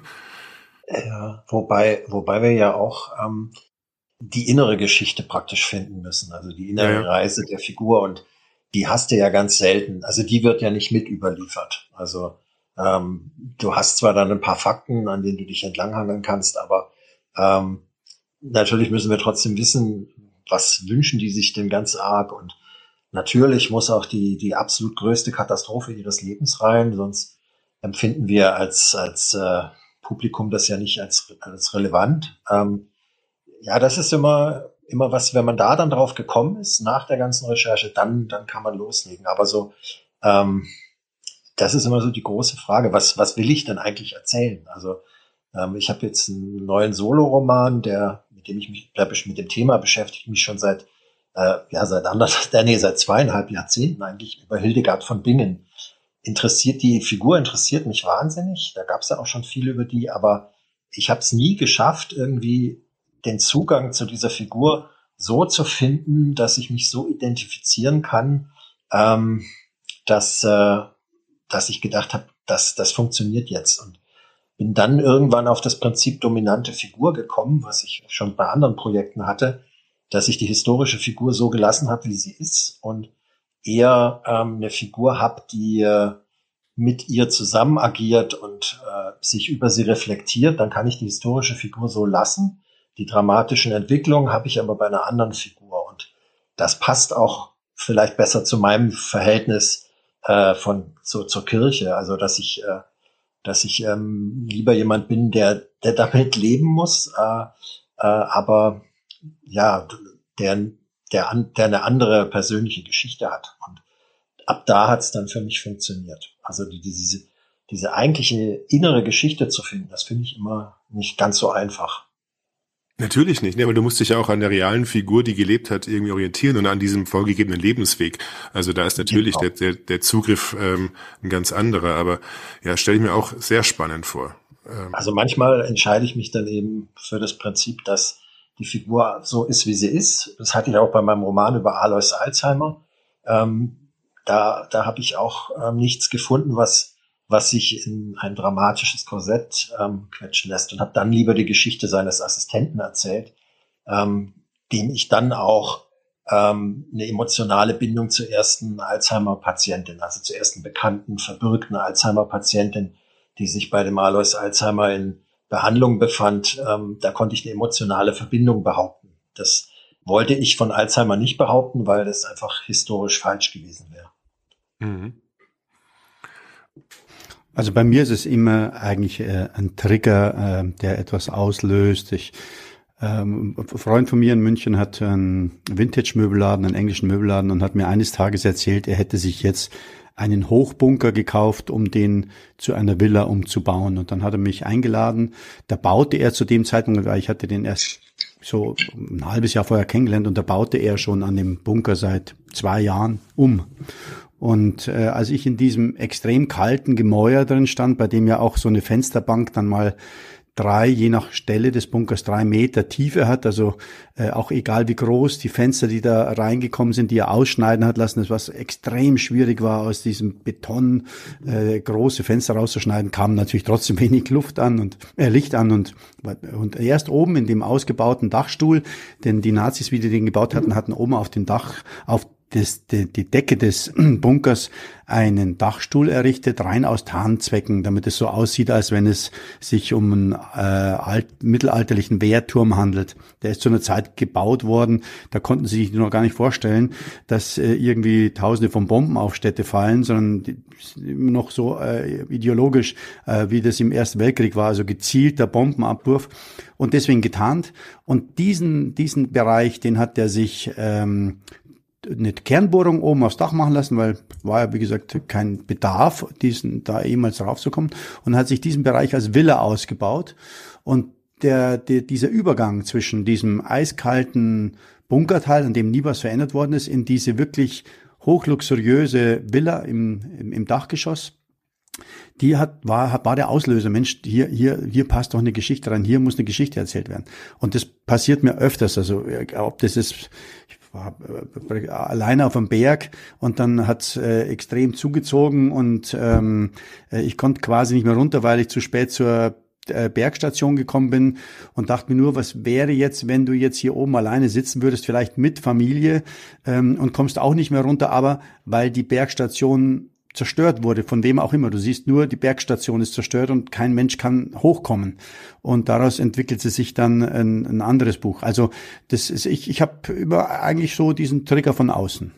Außer so. ist eine Auftragsarbeit. Beim Drehbuch ist ja wieder ganz was anderes. Und damit triggern wir euch jetzt für Teil drei. Getriggert haben wir euch und jetzt wird gelobt. Lieber Herr Grandl, hier spricht Babak Milani. Ich bin nicht nur ein treuer Hörer des tollen Podcastes von Christian Sprenger, sondern auch ein Vielleser. Und ich wollte Sie nur beglückwünschen zu Ihren ersten beiden Romanen über den Turm, einmal Turmschatten und einmal Turmgold. Ich habe die beiden Romane verschlungen und die waren wirklich einfach großartig, eine glatte Eins. Alleine wie sie die Aktualität verknüpft haben mit deutscher Geschichte zu einem spannenden Mix, das ist wirklich hervorragend und ja, fast genial. Ja, man muss einfach sagen, brillant. Und ich freue mich sehr auf den dritten Band. Da wollte ich Sie fragen, wann dieser herauskommt, weil ich bin ganz gespannt auf dieses Werk. Und wenn es nur halbwegs so klasse ist wie die ersten beiden, dann ist das Warten auch äh, verdient und äh, ich tue das auch gerne. Und ja, diese Worte wollte ich Ihnen übermitteln auf diesem Wege. Ja, machen Sie so weiter. Ich freue mich auf die nächste Ausgabe und ja, alles Gute, Babak Milan. Tschüss. Ja, also um ganz genau zu sein, es werden sogar zwei Romane noch werden, wobei die eigentliche Kernhandlung in drei Geschichten, tatsächlich in drei Akten, äh, la klassischer Tragödie, griechische Tragödie. Und ähm, im dritten Akt äh, die, die Geschichte an und für sich habe ich genauso wie beim ersten Teil ist da der Plot relativ äh, schnell erzählt. Will ich jetzt nicht erzählen, aber ich, ich mag es ganz gern, griffige, kurze Plots zu haben, die funktionieren. Hm, ich muss aber dann natürlich das Ganze eben verknüpfen mit den Ereignissen, die noch sich in den nächsten Jahren entwickeln, sonst würde es wahrscheinlich nur ein 200 Seiten Buch werden. Und ähm, das wird Turmerbe heißen, ähm, weil es dann einfach auch alles auflöst und auch die Geschichten der Protagonisten und was sie am letztendlich mh, hinterlassen haben ähm, und natürlich auch was aus dem Turm selbst wird, der ja einer der Hauptdarsteller ist. Und äh, ich habe aber zwischendurch, weil ich da eben nicht warten muss, vor äh, einen weiteren Band zu schreiben, der heißt Turmbau und der spielt ausschließlich im Dritten Reich und führt äh, teils Figuren ein, die als Rückblenden in Turmschatten und Turmgold erzählt werden und dann aber zurück äh, in, in deren Jugend und Kindheit, ob, ob das der Ephraim Zamir ist, der äh, ja seine Kindheit im Konzentrationslager verbracht hat äh, und andere Personen eben, die ja auch Erwähnung finden in den ersten zwei Raum. Und da möchte ich äh, ganz stark eingehen auf die Situation 1941 im Dritten Reich und da auch, äh, ich erzähle auch im Band 2 Turm Gold, wie dieser Bunker gebaut wurde und zu welchem Zweck, weil es ja kein reiner Luftschutzbunker ist, sondern er noch einen tieferen Sinn erfüllt hat für die Nazis. Und das ist äh, die Geschichte fand ich beim Schreiben von Teil 2 so spannend äh, und habe da so viel recherchiert, dass ich mir gedacht habe, Jetzt könntest du äh, genauso gut noch diesen Turmbau schreiben, um auch die Zeit bis zu Turmerbe zu überbrücken. Und ähm, dann sollte das Ganze abgeschlossen sein. Das weiß sowohl der Herr Professor als auch Murmel weiß, dass, wie das heißt, wenn du vor das erste Buch das allererste setzt. das Prequel. Genau. In dem Fall fand ich es halt spannend, weil ursprünglich wollte ich ja einen äh, Roman schreiben über meinen vollkommen überzeugten nationalsozialistischen Großvater namens Fürst. Und äh, was mich dort äh, so fasziniert hat an dem Stoff, als ich da recherchiert habe, war, dass äh, es sehr, sehr viele Stoffe gibt ähm, über Menschen, die im Dritten Reich ähm, im Untergrund gegen Hitler waren und im Grunde genommen war eh fast jeder Widerstandskämpfer. Und ich wollte nachvollziehbar einen Roman schreiben über jemanden äh, authentisch, äh, ähm, als eher so als äh, Biopic, ähm, wie man als Förster, der noch für Kaiser und Vaterland im Ersten Weltkrieg gekämpft hat, der dann äh, Förster bei dem äh, Fürst von Aretin war, der später der Chefredakteur der Münchner Zeitung geworden ist und wegen seiner Überzeugung 1933 nach Dachau eingesperrt wurde. Und ähm, sein Angestellter hat praktisch zeitgleich, wo, wo sich der eine gegen die Nazis gewendet hat, den Adolf Hitler im Löwenbräu-Keller gesehen und äh, ist zum überzeugten Nationalsozialisten geworden. Das war die ursprüngliche Geschichte, die ich schreiben wollte und habe bei der ganzen Recherche immer festgestellt, wenn du sowas schreibst, dann wird, wenn es genau die Menschen lesen, die du nicht mehr von irgendetwas überzeugen musst. Also dass diese Gesinnung und das ganze Gedankengut gefährlich und äh, auch äh, sehr ab, abstrus ist. Ähm, und das äh, habe ich da immer mehr festgestellt, dass es wie, wäre, wie wenn ich Eulen nach Athen bringe.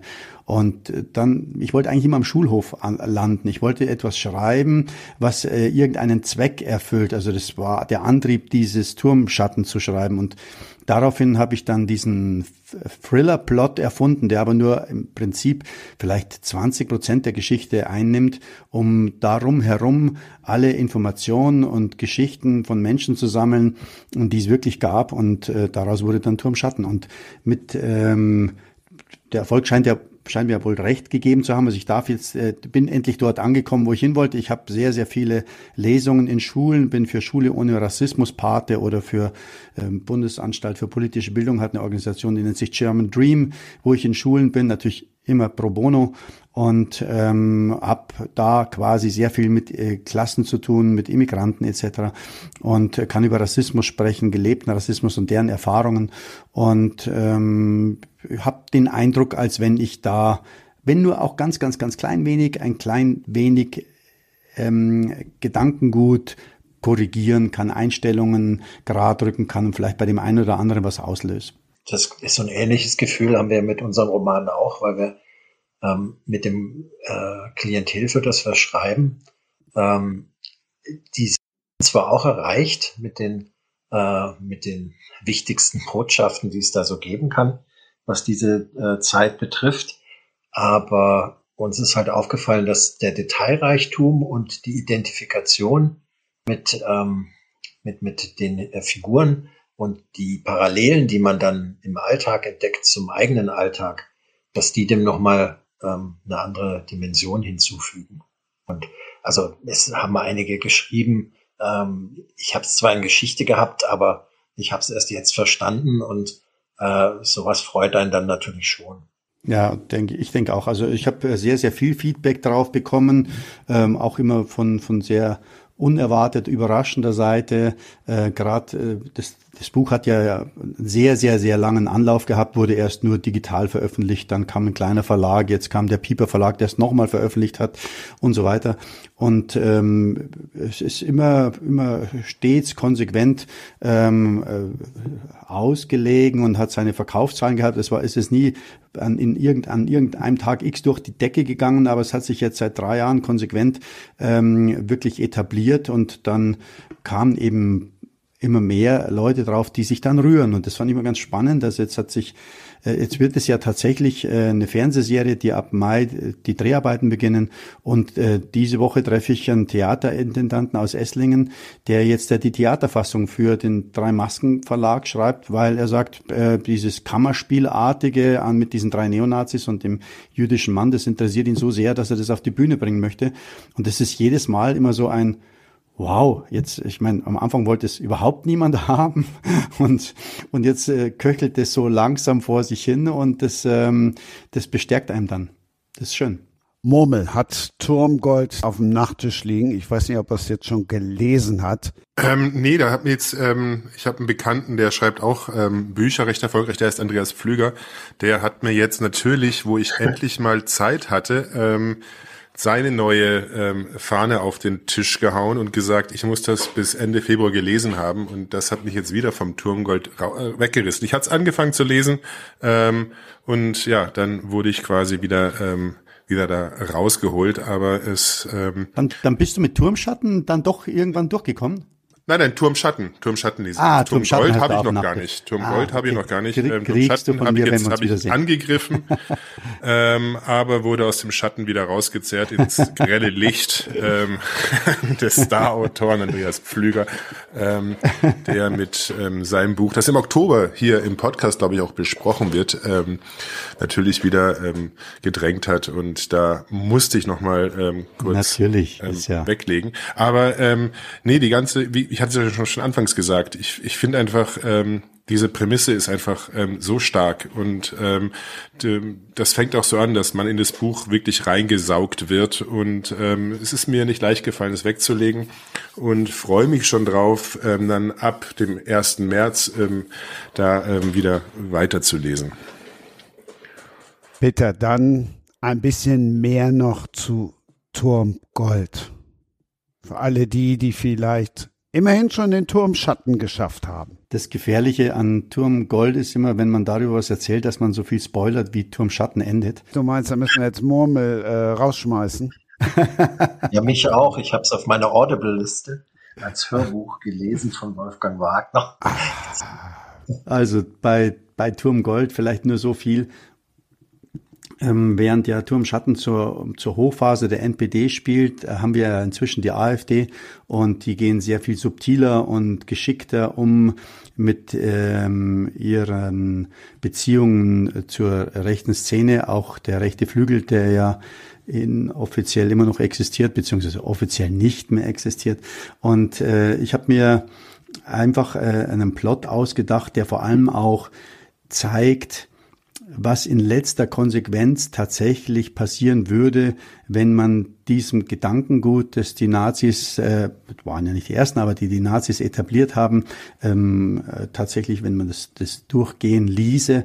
Und deshalb geht es diesmal um Kinder, die in dem Turm sind und ähm, ein Racheakt äh, von, weil inzwischen existiert ein Kindergarten, ein jüdischer Kindergarten in dem Turm und zum zehnjährigen Jahrestag dieser Geiselnahme ähm, ist einfach ein Anschlag von Rechtsextremisten geplant, die nicht großartig Geiseln nehmen wollen, sondern die wollen eigentlich nur in den Turm eindringen, wollen die Kinder töten und wollen wieder ähm, flüchten. Und wie sie sich darauf vorbereiten und wie sie äh, vor allen Dingen für sich selbst lernen, die Kinder nicht mehr als Menschen zu sehen. Davon handelt schon mal ein großer Teil des Romans, damit sie da auch gar keine Gewissensbisse haben, äh, jüdische Kinder zu töten.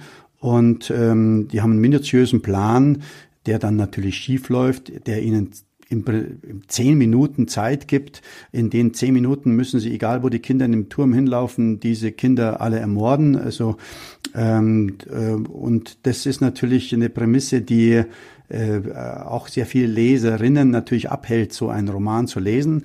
Ähm, und mir war es aber trotzdem wichtig äh, äh zu zeigen, wie konsequent am Ende tatsächlich äh, dieses Gedankengut äh, aussehen könnte. Also wir sprechen immer nur von sechs Millionen Toten, die die Nazis hinterlassen haben durch ihre Konzentrationslager und andere Möglichkeiten, Menschen zu töten. Und ähm, dass davon aber ein Großteil Kinder waren, die in der üblicherweise als erstes ermordet wurden, weil sie am wenigsten brauchbar waren als Arbeitskräfte in den Konzentrationslagern. Ähm, das, das war für mich äh, ganz, ganz wichtig, diese Geschichte zu erzählen. Und ich sage dann aber immer dazu, das ist auch an der Stelle wieder, weil ähm, äh, es wird kein Kind umgebracht.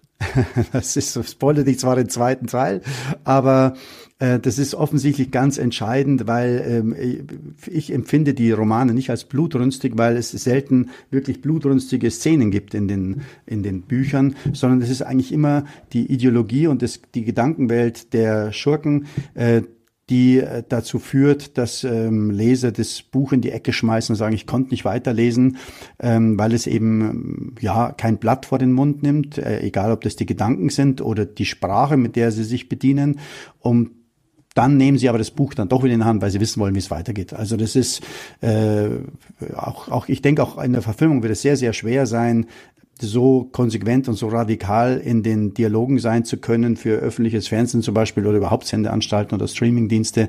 Da kannst du dir im Buch einfach mehr erlauben. Und das tue ich auch ähm, mit dieser Geschichte der Kinder in diesem Turm. Denn tatsächlich gelingt es den Kindern in einen unentdeckten Schlupfwinkel dieses Turms zu gelangen, der zu einem unterirdischen, zu unterirdischen Katakomben führt, von denen niemand was wusste, außer hochrangige AfD-Mitglieder, die vorher schon während der Corona-Pause, als äh, der Turm quasi geschlossen war, dort nach einem Nazischatz gesucht haben. Äh, auch das klingt jetzt wahnsinnig reißerisch, ähm, ist aber tatsächlich fundiert und auch alles, was mit diesem, deswegen heißt der Roman ja Turm Gold, alles, was mit diesem ähm, verschwundenen Nazi-Gold und verschwundenen Nazi-Kunststätzen zu tun hat ähm, und auch weil ich, da, da kam vielleicht auch in mir der Schatzsucher ein bisschen hoch, ähm, äh, auch die ganzen Spuren, die es da gibt, auch tatsächlich Regierungen, die mit Riesengerät wie in Tschechien ganze Berge umgraben, um äh, nach einem Zug zu suchen, der damals verschüttet worden ist, in dem Tonnen von Gold sich befinden sollen. Und ähm, das, das fand ich einfach spannend, das zu vermischen und auch da zwei unterschiedliche Interessen zu vermischen. Also die einen, die eigentlich nicht wollen, dass da ein riesen Gemetzel und ein, ähm, äh, sage ich mal, die Polizei eingeschaltet wird, weil sie nur an dem Gold interessiert sind und die anderen, die nichts anderes wollen, als ihren Racheakt voll zu vollziehen. Ja, dann bin ich bis August beschäftigt mit Lesen. Das ist dann schon klar. ja, als der Roman rauskam, am 1. Dezember gab es vier, fünf, ich glaube am 5. Dezember gab es die Nachricht, äh, dass ähm, es eine Riesenrazzia bei Reichsbürgern gab, die einen Putschversuch äh, probiert haben. Und ähm, nicht genau, aber sehr, sehr ähnlich kommt in Turmgold ein Putschversuch der Reichsbürger vor, in Zusammenhang mit ehemaligen Militäreinheiten. Das wird ein bisschen konsequenter ähm, durchgeführt, als es dann hier in der Planung in Wirklichkeit der Fall war. Aber es war eben schon beängstigend, dass äh, so kurz nach dem Start des Buches das, was ich noch, was mir beim, beim Lektorieren und auch äh, die ersten Leser gesagt, um Gottes Willen, äh, da ist er jetzt ein bisschen übers Ziel hinausgeschossen, also ein Putschversuch. Und da die keine Zeit mehr haben, in meinem Roman ähm, in Berlin den Putschversuch zu machen, äh, äh, kommt es wirklich zum Anschlag auf die Bayerische Staatskanzlei. Ähm, und äh, das sind eben keine tumpen äh, Stammtischbrüder der Reichsbürgerszene, sondern organisierte KSK-Einheiten, äh, Ex-KSK-Einheiten, die die Kramp-Karrenbauer damals ja entlassen hat wegen rechtsnationaler Umtriebe, hat ja eine ganze Einheit aufgelöst. Und ähm, ja, das glaube ich war ähm, erschreckend, dann tatsächlich zu lesen, dass, wenn auch sehr amateurhaft, tatsächlich sowas in Planung war. Dem Buch hat es natürlich dadurch geholfen, oder der Berichterstattung, dass dann äh, einige Zeitschriften aufgesprungen sind, die das Thema aufgegriffen haben und Interviews dazu haben wollten, auch die Süddeutsche Zeitung. Das äh, war natürlich äh, perfekte Momentum. Schön die Reichsbürger für Werbung bezahlt. den, den, den hat sie mir jetzt ist mir auch schon, Ist mir auch schon so gesagt worden, so aus, aus genau aus dem gleichen Zusammenhang raus. Wie, wie sehr äh, erschrickt man dann, wenn du eigentlich denkst, du hast einen Roman geschrieben? Eigentlich nicht sehr, weil ähm, das, was sich da zusammengebraut hat, war ja auch absehbar ähm, und oder sagen wir mal in, im, im, im, im Geist von diesen äh, queren äh, Reichsbürgern, denn äh, das ist ja eher, ähm, also ich konnte mich da eher drüber amüsieren, ähm, weil, äh, weil es ich habe vorher natürlich viel über die Reichsbürger recherchiert und Dokumentationen angesehen und natürlich den Schlagbaum, äh, der da zu deren Privatgrundstück geführt hat, dass sie da mitten in Deutschland äh, gepachtet oder gemietet hatten. Ich habe keine Ahnung, aber auf jeden Fall war das dann das Reichsgebiet Großdeutsches Reich und da gab es einen Schlagbaum und da hieß es dann, Mensch, also hier hat die hat dein Pass und deine haben die Rechte der Bundesrepublik Deutschland keine Gültigkeit mehr. Und äh, dann saßen die da halt zusammen und äh, ja, und waren halt einfach alle ja ganz ganz arme Gestalten, die sich da zusammengerauft haben und dort auch gelebt haben in diesem großdeutschen Gebiet. Und ähm, dass die nicht wirklich zur Gefahr der Demokratie werden können, das war mir voll bewusst. Und ich glaube auch, dass aus diesem Anschlagsszenario, das sich die da entwickelt haben, nicht wirklich eine große Gefahr ausging. Aber ähm, als eben die Gramm Karrenbauer ähm, festgestellt hat, dass bei einer speziellen KSK-Einheit ähm, da ist ja über Jahre hinweg Munition und Waffen verschwunden, die dann in der Inventur bereinigt worden sind. Und bei der Verabschiedung eines KSK-Generals, also wer es nicht weiß, das ist ja eine Spezialeinheit der Bundeswehr, also das sind die Elitekämpfer der Bundeswehr, ähm, hat der hat man äh, dort natürlich hat natürlich hat man nicht nur rechtsnationales äh, Lied gut gesungen, sondern der äh, General selbst, ähm, den, den den die als Nazi-Oper bezeichnet haben, lustigerweise. Ähm, die haben dann Schweinekopf-Weitwurf gemacht, ähm, hat offensichtlich da den ersten Preis gewonnen und hat dann eine Edelprostituierte seiner Wahl bekommen, was er nicht wusste, dass die gute Frau alles auf Handy aufgezeichnet hat und äh, dann publik gemacht hat. Ähm, und daraufhin ähm, war die Kacke am Dampfen und ähm, die Einheit sind natürlich alle vorgeladen worden und am Schluss auch aufgelöst worden. Aber interessanterweise sind die Waffen nie gefunden worden, die Munition ist nie gefunden worden. Und äh, die Vorstellung, das war einfach, wo ich mir gedacht habe, gut, also das ist jetzt nicht irgendjemand, der beschließt, ach, ich nehme jetzt mal eine Heugabel und greife irgendeinen Politiker an, sondern das sind ja brutal ausgebildete Einzelkämpfer. Und ähm, das, das war einfach die Fiktion in meinem Kopf. Was passiert denn, wenn so jemand zum Beispiel, kennen ja alle die Geschichte vom Reichstagsbrand, wie schnell ähm, Panik innerhalb eines Volkes dazu führen kann, dass ein Ermächtigungsgesetz äh, durchgehen kann. Und ähm, da habe ich einfach Parallelen zum Dritten Reich gebaut und gesagt, Mensch, also wenn die tatsächlich nochmal so ein Terrorszenario im großen Stil ermöglichen würden, dann malen sich die was anderes aus als die echten Reichsbürger. Und dann wäre das auch viel, viel, viel dramatischer. Ich habe schon sowieso schon zu viel gesagt, also ihr dürft gerne, ne? Aber es war so schon abgeschlossen. Genau. Ja. Du musst mit einer Frage enden, Peter. Mit einer Frage, äh, ich, ich, damit ich euch involviere. Ich bin ja immer gewöhnt, jetzt in letzter Zeit, wenn ich Interviews gebe, dann kommen da, schießen da die Fragen nur so raus. Und dann äh, hat mir mal irgendjemand gesagt, red nicht so viel auf eine Frage, beantworte sie ganz konkret und kurz und dann kommt die nächste Frage, weil ich natürlich als Laie, der ja noch nicht lange in dem Business ist, überhaupt Fragen gestellt zu bekommen, viel zu viel rede. Ja, aber das und kommt ja. Versuche ich mich ja, immer zu bremsen. Kommt ja auch immer aufs Medium an. Hier im Podcast darfst du ja ausholen und ausführen, aber in der ja, Zeitung oder im Radio, wenn du da ein Interview machst, sagst du ja alle fünf Minuten, wir sprechen mit Peter Grandl ich finde es immer ganz spannend, wenn ich jetzt, äh, habe jetzt einfach den ganzen Januar mal Lesereisen angenommen und war von Leipzig bis Karlsruhe bei Lesungen und äh, da hatte ich eine ganz interessante Erfahrung. Äh, das war immer überall wirklich extrem gut besucht. Nur in München, wo ich wirklich die meisten Leute kenne, war keine Sau. da war ich hier in der Pfennigparade eingeladen äh, und die haben wirklich einen eine tollen großen Leseraum für 100 Leute und es waren halt irgendwie 30 da und alle 30 kannte ich und habe angerufen, hey, ich lese München. das war eigentlich mehr so ein, so ein Freundestreffen, das war sehr lustig. Aber ähm, äh, das ist auch eine ganz, ganz neue Erfahrung mit diesen Lesereisen. Also ja, also man wird ja manchmal äh, in den Settings eingeladen, man weiß gar nicht, wird plötzlich eingeladen und geht dann da halt hin. Also ich war, war einmal bei einem Frauenfrühstück, ähm, also da, da haben die nebenher gegessen und ähm, äh, sich so ein bisschen über mich amüsiert. Ähm, das war auf dem Lande. Da gibt's natürlich wahnsinnig interessiertes Publikum.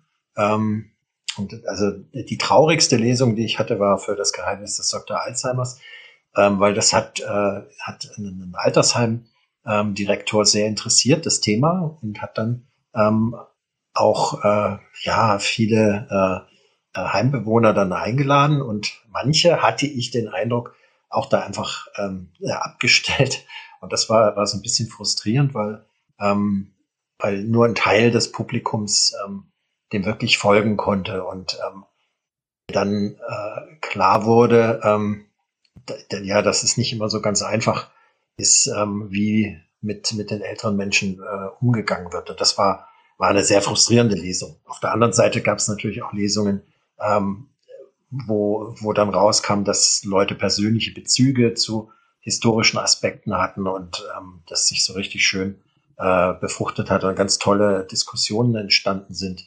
Also es ist immer so ein Abenteuer, so eine Lesereise. Absolut. Ich habe meine aller, allererste Lesung, äh, eben, da war, war es noch ein ein unbekanntes Buch und nur in einer kleinen Auflage als Hardcover. Da hat mich äh, der Inhaber einer großen Druckerei, so vor Ort München, eingeladen zu seinem Sommerfest. Und ich dachte, Mensch, jetzt habe ich da eine Lesung. Und es war tatsächlich im Freien an der Straßenkreuzung hinter mir. Hatten, also wirklich genau zur Straßenkreuzung hin hatten die das Protest aufgebaut. Und alle haben wirklich ihr, ihr Weißbier und ihre Händel und ihre Brezen. und dann stand ich da, da sagte jetzt sind Sie dran. stand ich da und hinter mir oh die Autos und vor mir und habe dann gelesen und kein Mensch hat mir zugehört. Ja, das, das so, so ging meine erste Lesung los. Ja. Und weil du gerade Dinner gesagt hast oder Frühstück, bei mir war es ein Dinner, das lief aber anders. Ähm, das war ein sehr, sehr edles ähm, Fünf-Gänge-Menü jetzt hier in der Nähe von Karlsruhe in einem Ort und ähm, äh, toll gedeckt und Wein und Sekt und bla bla bla und, und da sollte ich auch nebenbei lesen, dachte mir, das wird genau so wie da in Bayern. aber ähm, tatsächlich hatten die den ersten Gang auf den Tisch und dann kam ich zu, ich habe mir extra Stellen rausgesucht, wo einem halt wirklich das Essen im Mund stecken bleibt. Und es hat wunderbar funktioniert, weil die habe ich so geschockt, dass dann keiner mehr essen konnte. Die da waren alle still und haben alle bis zum Schluss zugehört. Und als ich dann Pause gemacht habe, damit die ihren Gang machen konnten und ich dann nach der Pause äh, zweite Runde lese, hatte keiner mehr Hunger. Das fand ich fantastisch. Sehr gut. Wir hatten bei unserem Weimarer Tatort immer Premieren im Deutschen Nationaltheater in Weimar. Ähm, das ist das nächste ähm, für mich sozusagen zu einer Lesereise. Ähm, mit meinem damaligen Roman habe ich nur eine Lesung gemacht und als, als er rauskam, und, aber danach war irgendwie keine große Reise irgendwie äh, geplant und ähm, kam auch keine großen Anfragen leider. Ähm, aber diese Premieren waren großartig. Das Nationaltheater war immer binnen ähm, weniger Minuten ausverkauft, was den Intendant etwas genervt hat, weil das die einzige Veranstaltung im Jahr war, ja, super, in der die super. Karten einfach sofort weg waren. Und dann haben wir da immer vor 600 Weimarern ähm, und ähm, den anwesenden Schauspielern und Leuten vom Sender und Produktion ähm, eine wunderschöne Premiere gefeiert und auch sofort das Feedback bekommen. Und die war auch meistens dann eben vor Ausstrahlung des Films, oder nicht immer. Und ähm, das war wirklich großartig. Also ähm, da hat man auch die Meinung bekommen. Also bei einem Film war der Ton schlecht und das war dann auch den ganzen Abend wurde einem das auch ganz klar erklärt hier, mhm. dass äh, man hat ja kaum was verstanden, aber ja. lustig war es trotzdem und ähm, Spaß gemacht hat's, aber aber der Ton war ja miserabel und ähm, das hat sich auch so fortgesetzt. Ähm, aber ja, das war sozusagen für uns Filmemacher ist es immer einfacher, weil wir eben Premieren machen und nicht hab, irgendwie durchs Land eine, reisen müssen. Eine Filmpremiere von einem Kurzfilm von mir und in dem Kino, im Ari-Kino München, ähm, 20 Minuten Film, hatten die zweimal Mono linke Spur auf die Stereokanäle gelegt, ja. Und den ganzen Film durch hat sich das gegenseitig ausgelöscht. Also das ist so ein Flanging da gewesen. Es war katastrophal. Ich habe ich hab wirklich am Rad, du konntest aber auch nicht mehr aufstehen und sagen, jetzt stoppen wir, das ist eh so ein kurzer Film und fangen nochmal von vorne an. Und am Schluss hat es keiner gemerkt, außer mir offensichtlich. Bei mir war das auch eine Filmpremiere, die praktisch entschieden hat, dass ich auch nie, äh, so ähnlich wie bei dir, Regie machen möchte ähm, weil ich habe äh, so in der Studentenzeit auch Filme gemacht mit Freunden und die dann äh, liefen dann da auch im regionalen Kino und ähm, ich habe aber jedes Mal das Setleben gehasst. Also ich, ich habe auch selber mitgespielt und Regie geführt, damit ich zumindest einen verlässlichen äh, Darsteller und ein verlässliches Teammitglied hatte, was, was immer auch dabei war, weil ich ja niemand zahlen konnte. Das ähm, kenne ich, ja.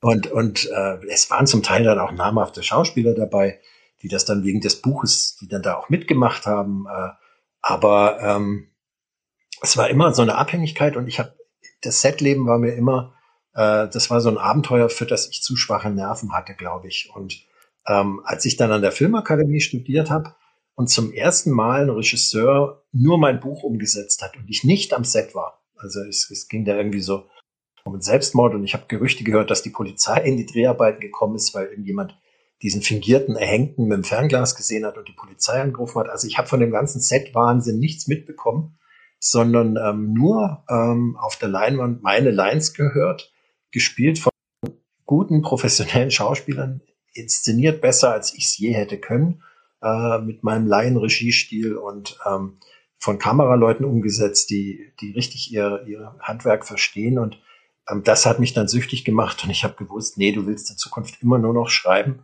ja, ähm, ja. Du schreibst dein Drehbuch und das sollen andere Leute, die es besser können, umsetzen. Und ähm, ich wollte dieses Erlebnis äh, immer wiederholen eigentlich. Mummel, hast du schon mal äh, selbst mitgespielt in einem deiner Bücher? Wenn nur minimale Auftritte und einmal kurz zu sagen im Schwenk, ich war Schwenkfutter, wenn äh, überhaupt.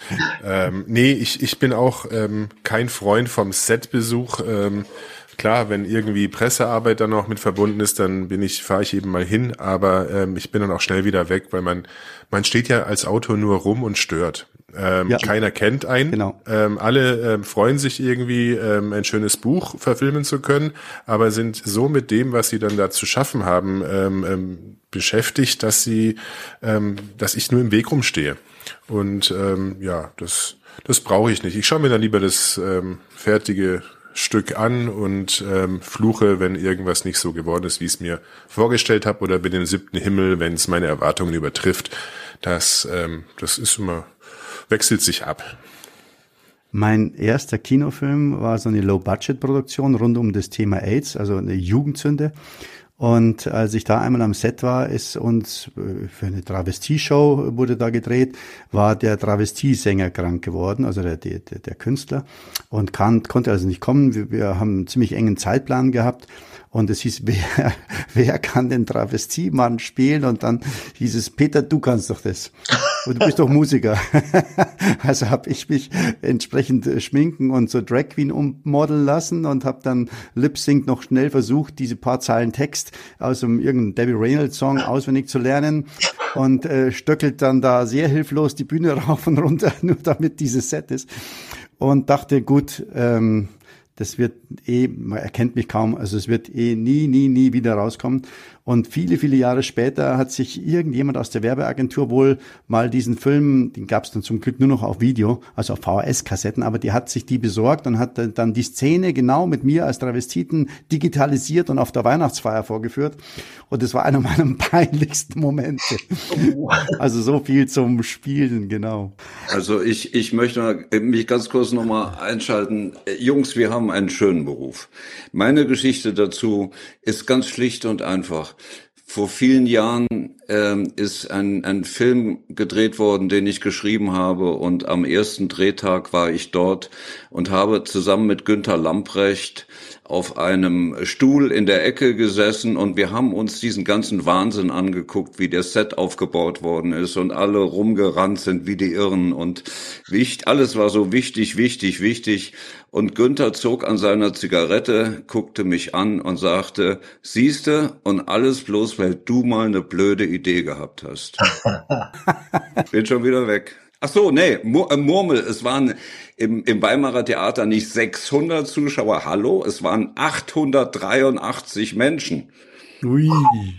Ja, Ui, so viel Zeit super. muss sein. Tschüss. Ja, natürlich. Ich finde es auch immer ganz, ganz, ganz faszinierend äh, zu sehen, wenn man ein Drehbuch geschrieben hat, wenn die, diese Wandlung vollzogen wird, wenn der Schauspieler, wenn er es gut macht und wenn der die Texte und die Sätze, die du irgendwann erfunden hast, zum Leben erweckt. Das, das finde ich immer, das ist, das ist der faszinierende und schönste Augenblick. Also ich ja, liebe es. So geht's mir auch. Ja, Wahnsinn. Das ist echt toll. Wenn er sich an die Texte hält. Ja, manchmal ändern sie auch Sachen zum, zum Guten vom Text. So kriegen wir wieder die Kurve zu Manta. Absolut. Wir, wir werden sehen, weil äh, auch ich kenne das finale äh, Produkt noch nicht. Weiß nicht, Murmel, hast, ich habe noch mal eine drei Stunden Fassung gesehen. Hast du irgendeine noch gesehen? Ja, ich habe auch die ähm, die kurze Fassung gesehen, die ähm, ah, so kürzere, 120 gesehen. Minuten sind es dann, glaube ich. Mhm. Ähm, der Film ähm, war ähm, in der Entstehung und es ähm, Till hat immer neue Sachen geschrieben und ähm, irgendwann kam dann die Idee auf Mensch lass uns doch einen Zweiteiler draus machen. Ähm, dann wurde es ein 180 Minuten ähm, Werk ähm, ohne wirklich dramatischen Punkt in der Mitte ähm, und deswegen hat man sich dann entschieden nee wir kürzen es doch wieder ein. Ähm, und ja das war glaube ich von der Produktionsseite her recht aufwendig ähm, aber das, das finale Produkt ist jetzt, hat, hat eine gute Länge und ähm, ein gutes Tempo und ähm, wird bestimmt Spaß machen. Viele Deleted Scenes auf der Blu-ray-Version. Absolut. Naja, ich habe Tilda geschrieben, meinst du doch froh, dann kannst du RTL oder was weiß ich oder Sat 1 ähm, wenigstens ähm, zwei Filme verkaufen. ähm, ja, ja, ganz genau. Kommt sozusagen gut. der Extended Cut ähm, als als als drei Stunden Opus an Silvester ähm, passt doch irgendwie.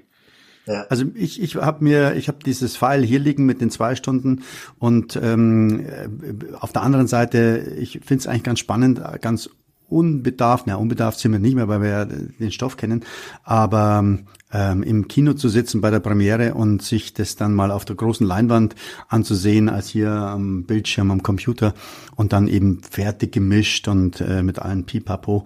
Da bin ich sehr, sehr gespannt. Deswegen gebe ich mir jetzt ganz bewusst diese Zwei-Stunden-Fassung noch nicht. Aber es wird eine Überraschung. Also äh, Mobile kennt's ja schon, aber ich bin sehr, sehr, sehr gespannt, äh, ob es funktioniert. Und ich äh, setze halt immer darauf, der Till hat halt ein sehr, sehr gutes Gespür für sein Publikum und ähm, da bin ich ähm, guter Hoffnung. Ich finde es auch ganz spannend, wie der alte Film dann nochmal Push bekommt, weil der natürlich dann bei den Streamingdiensten immer mehr auftaucht.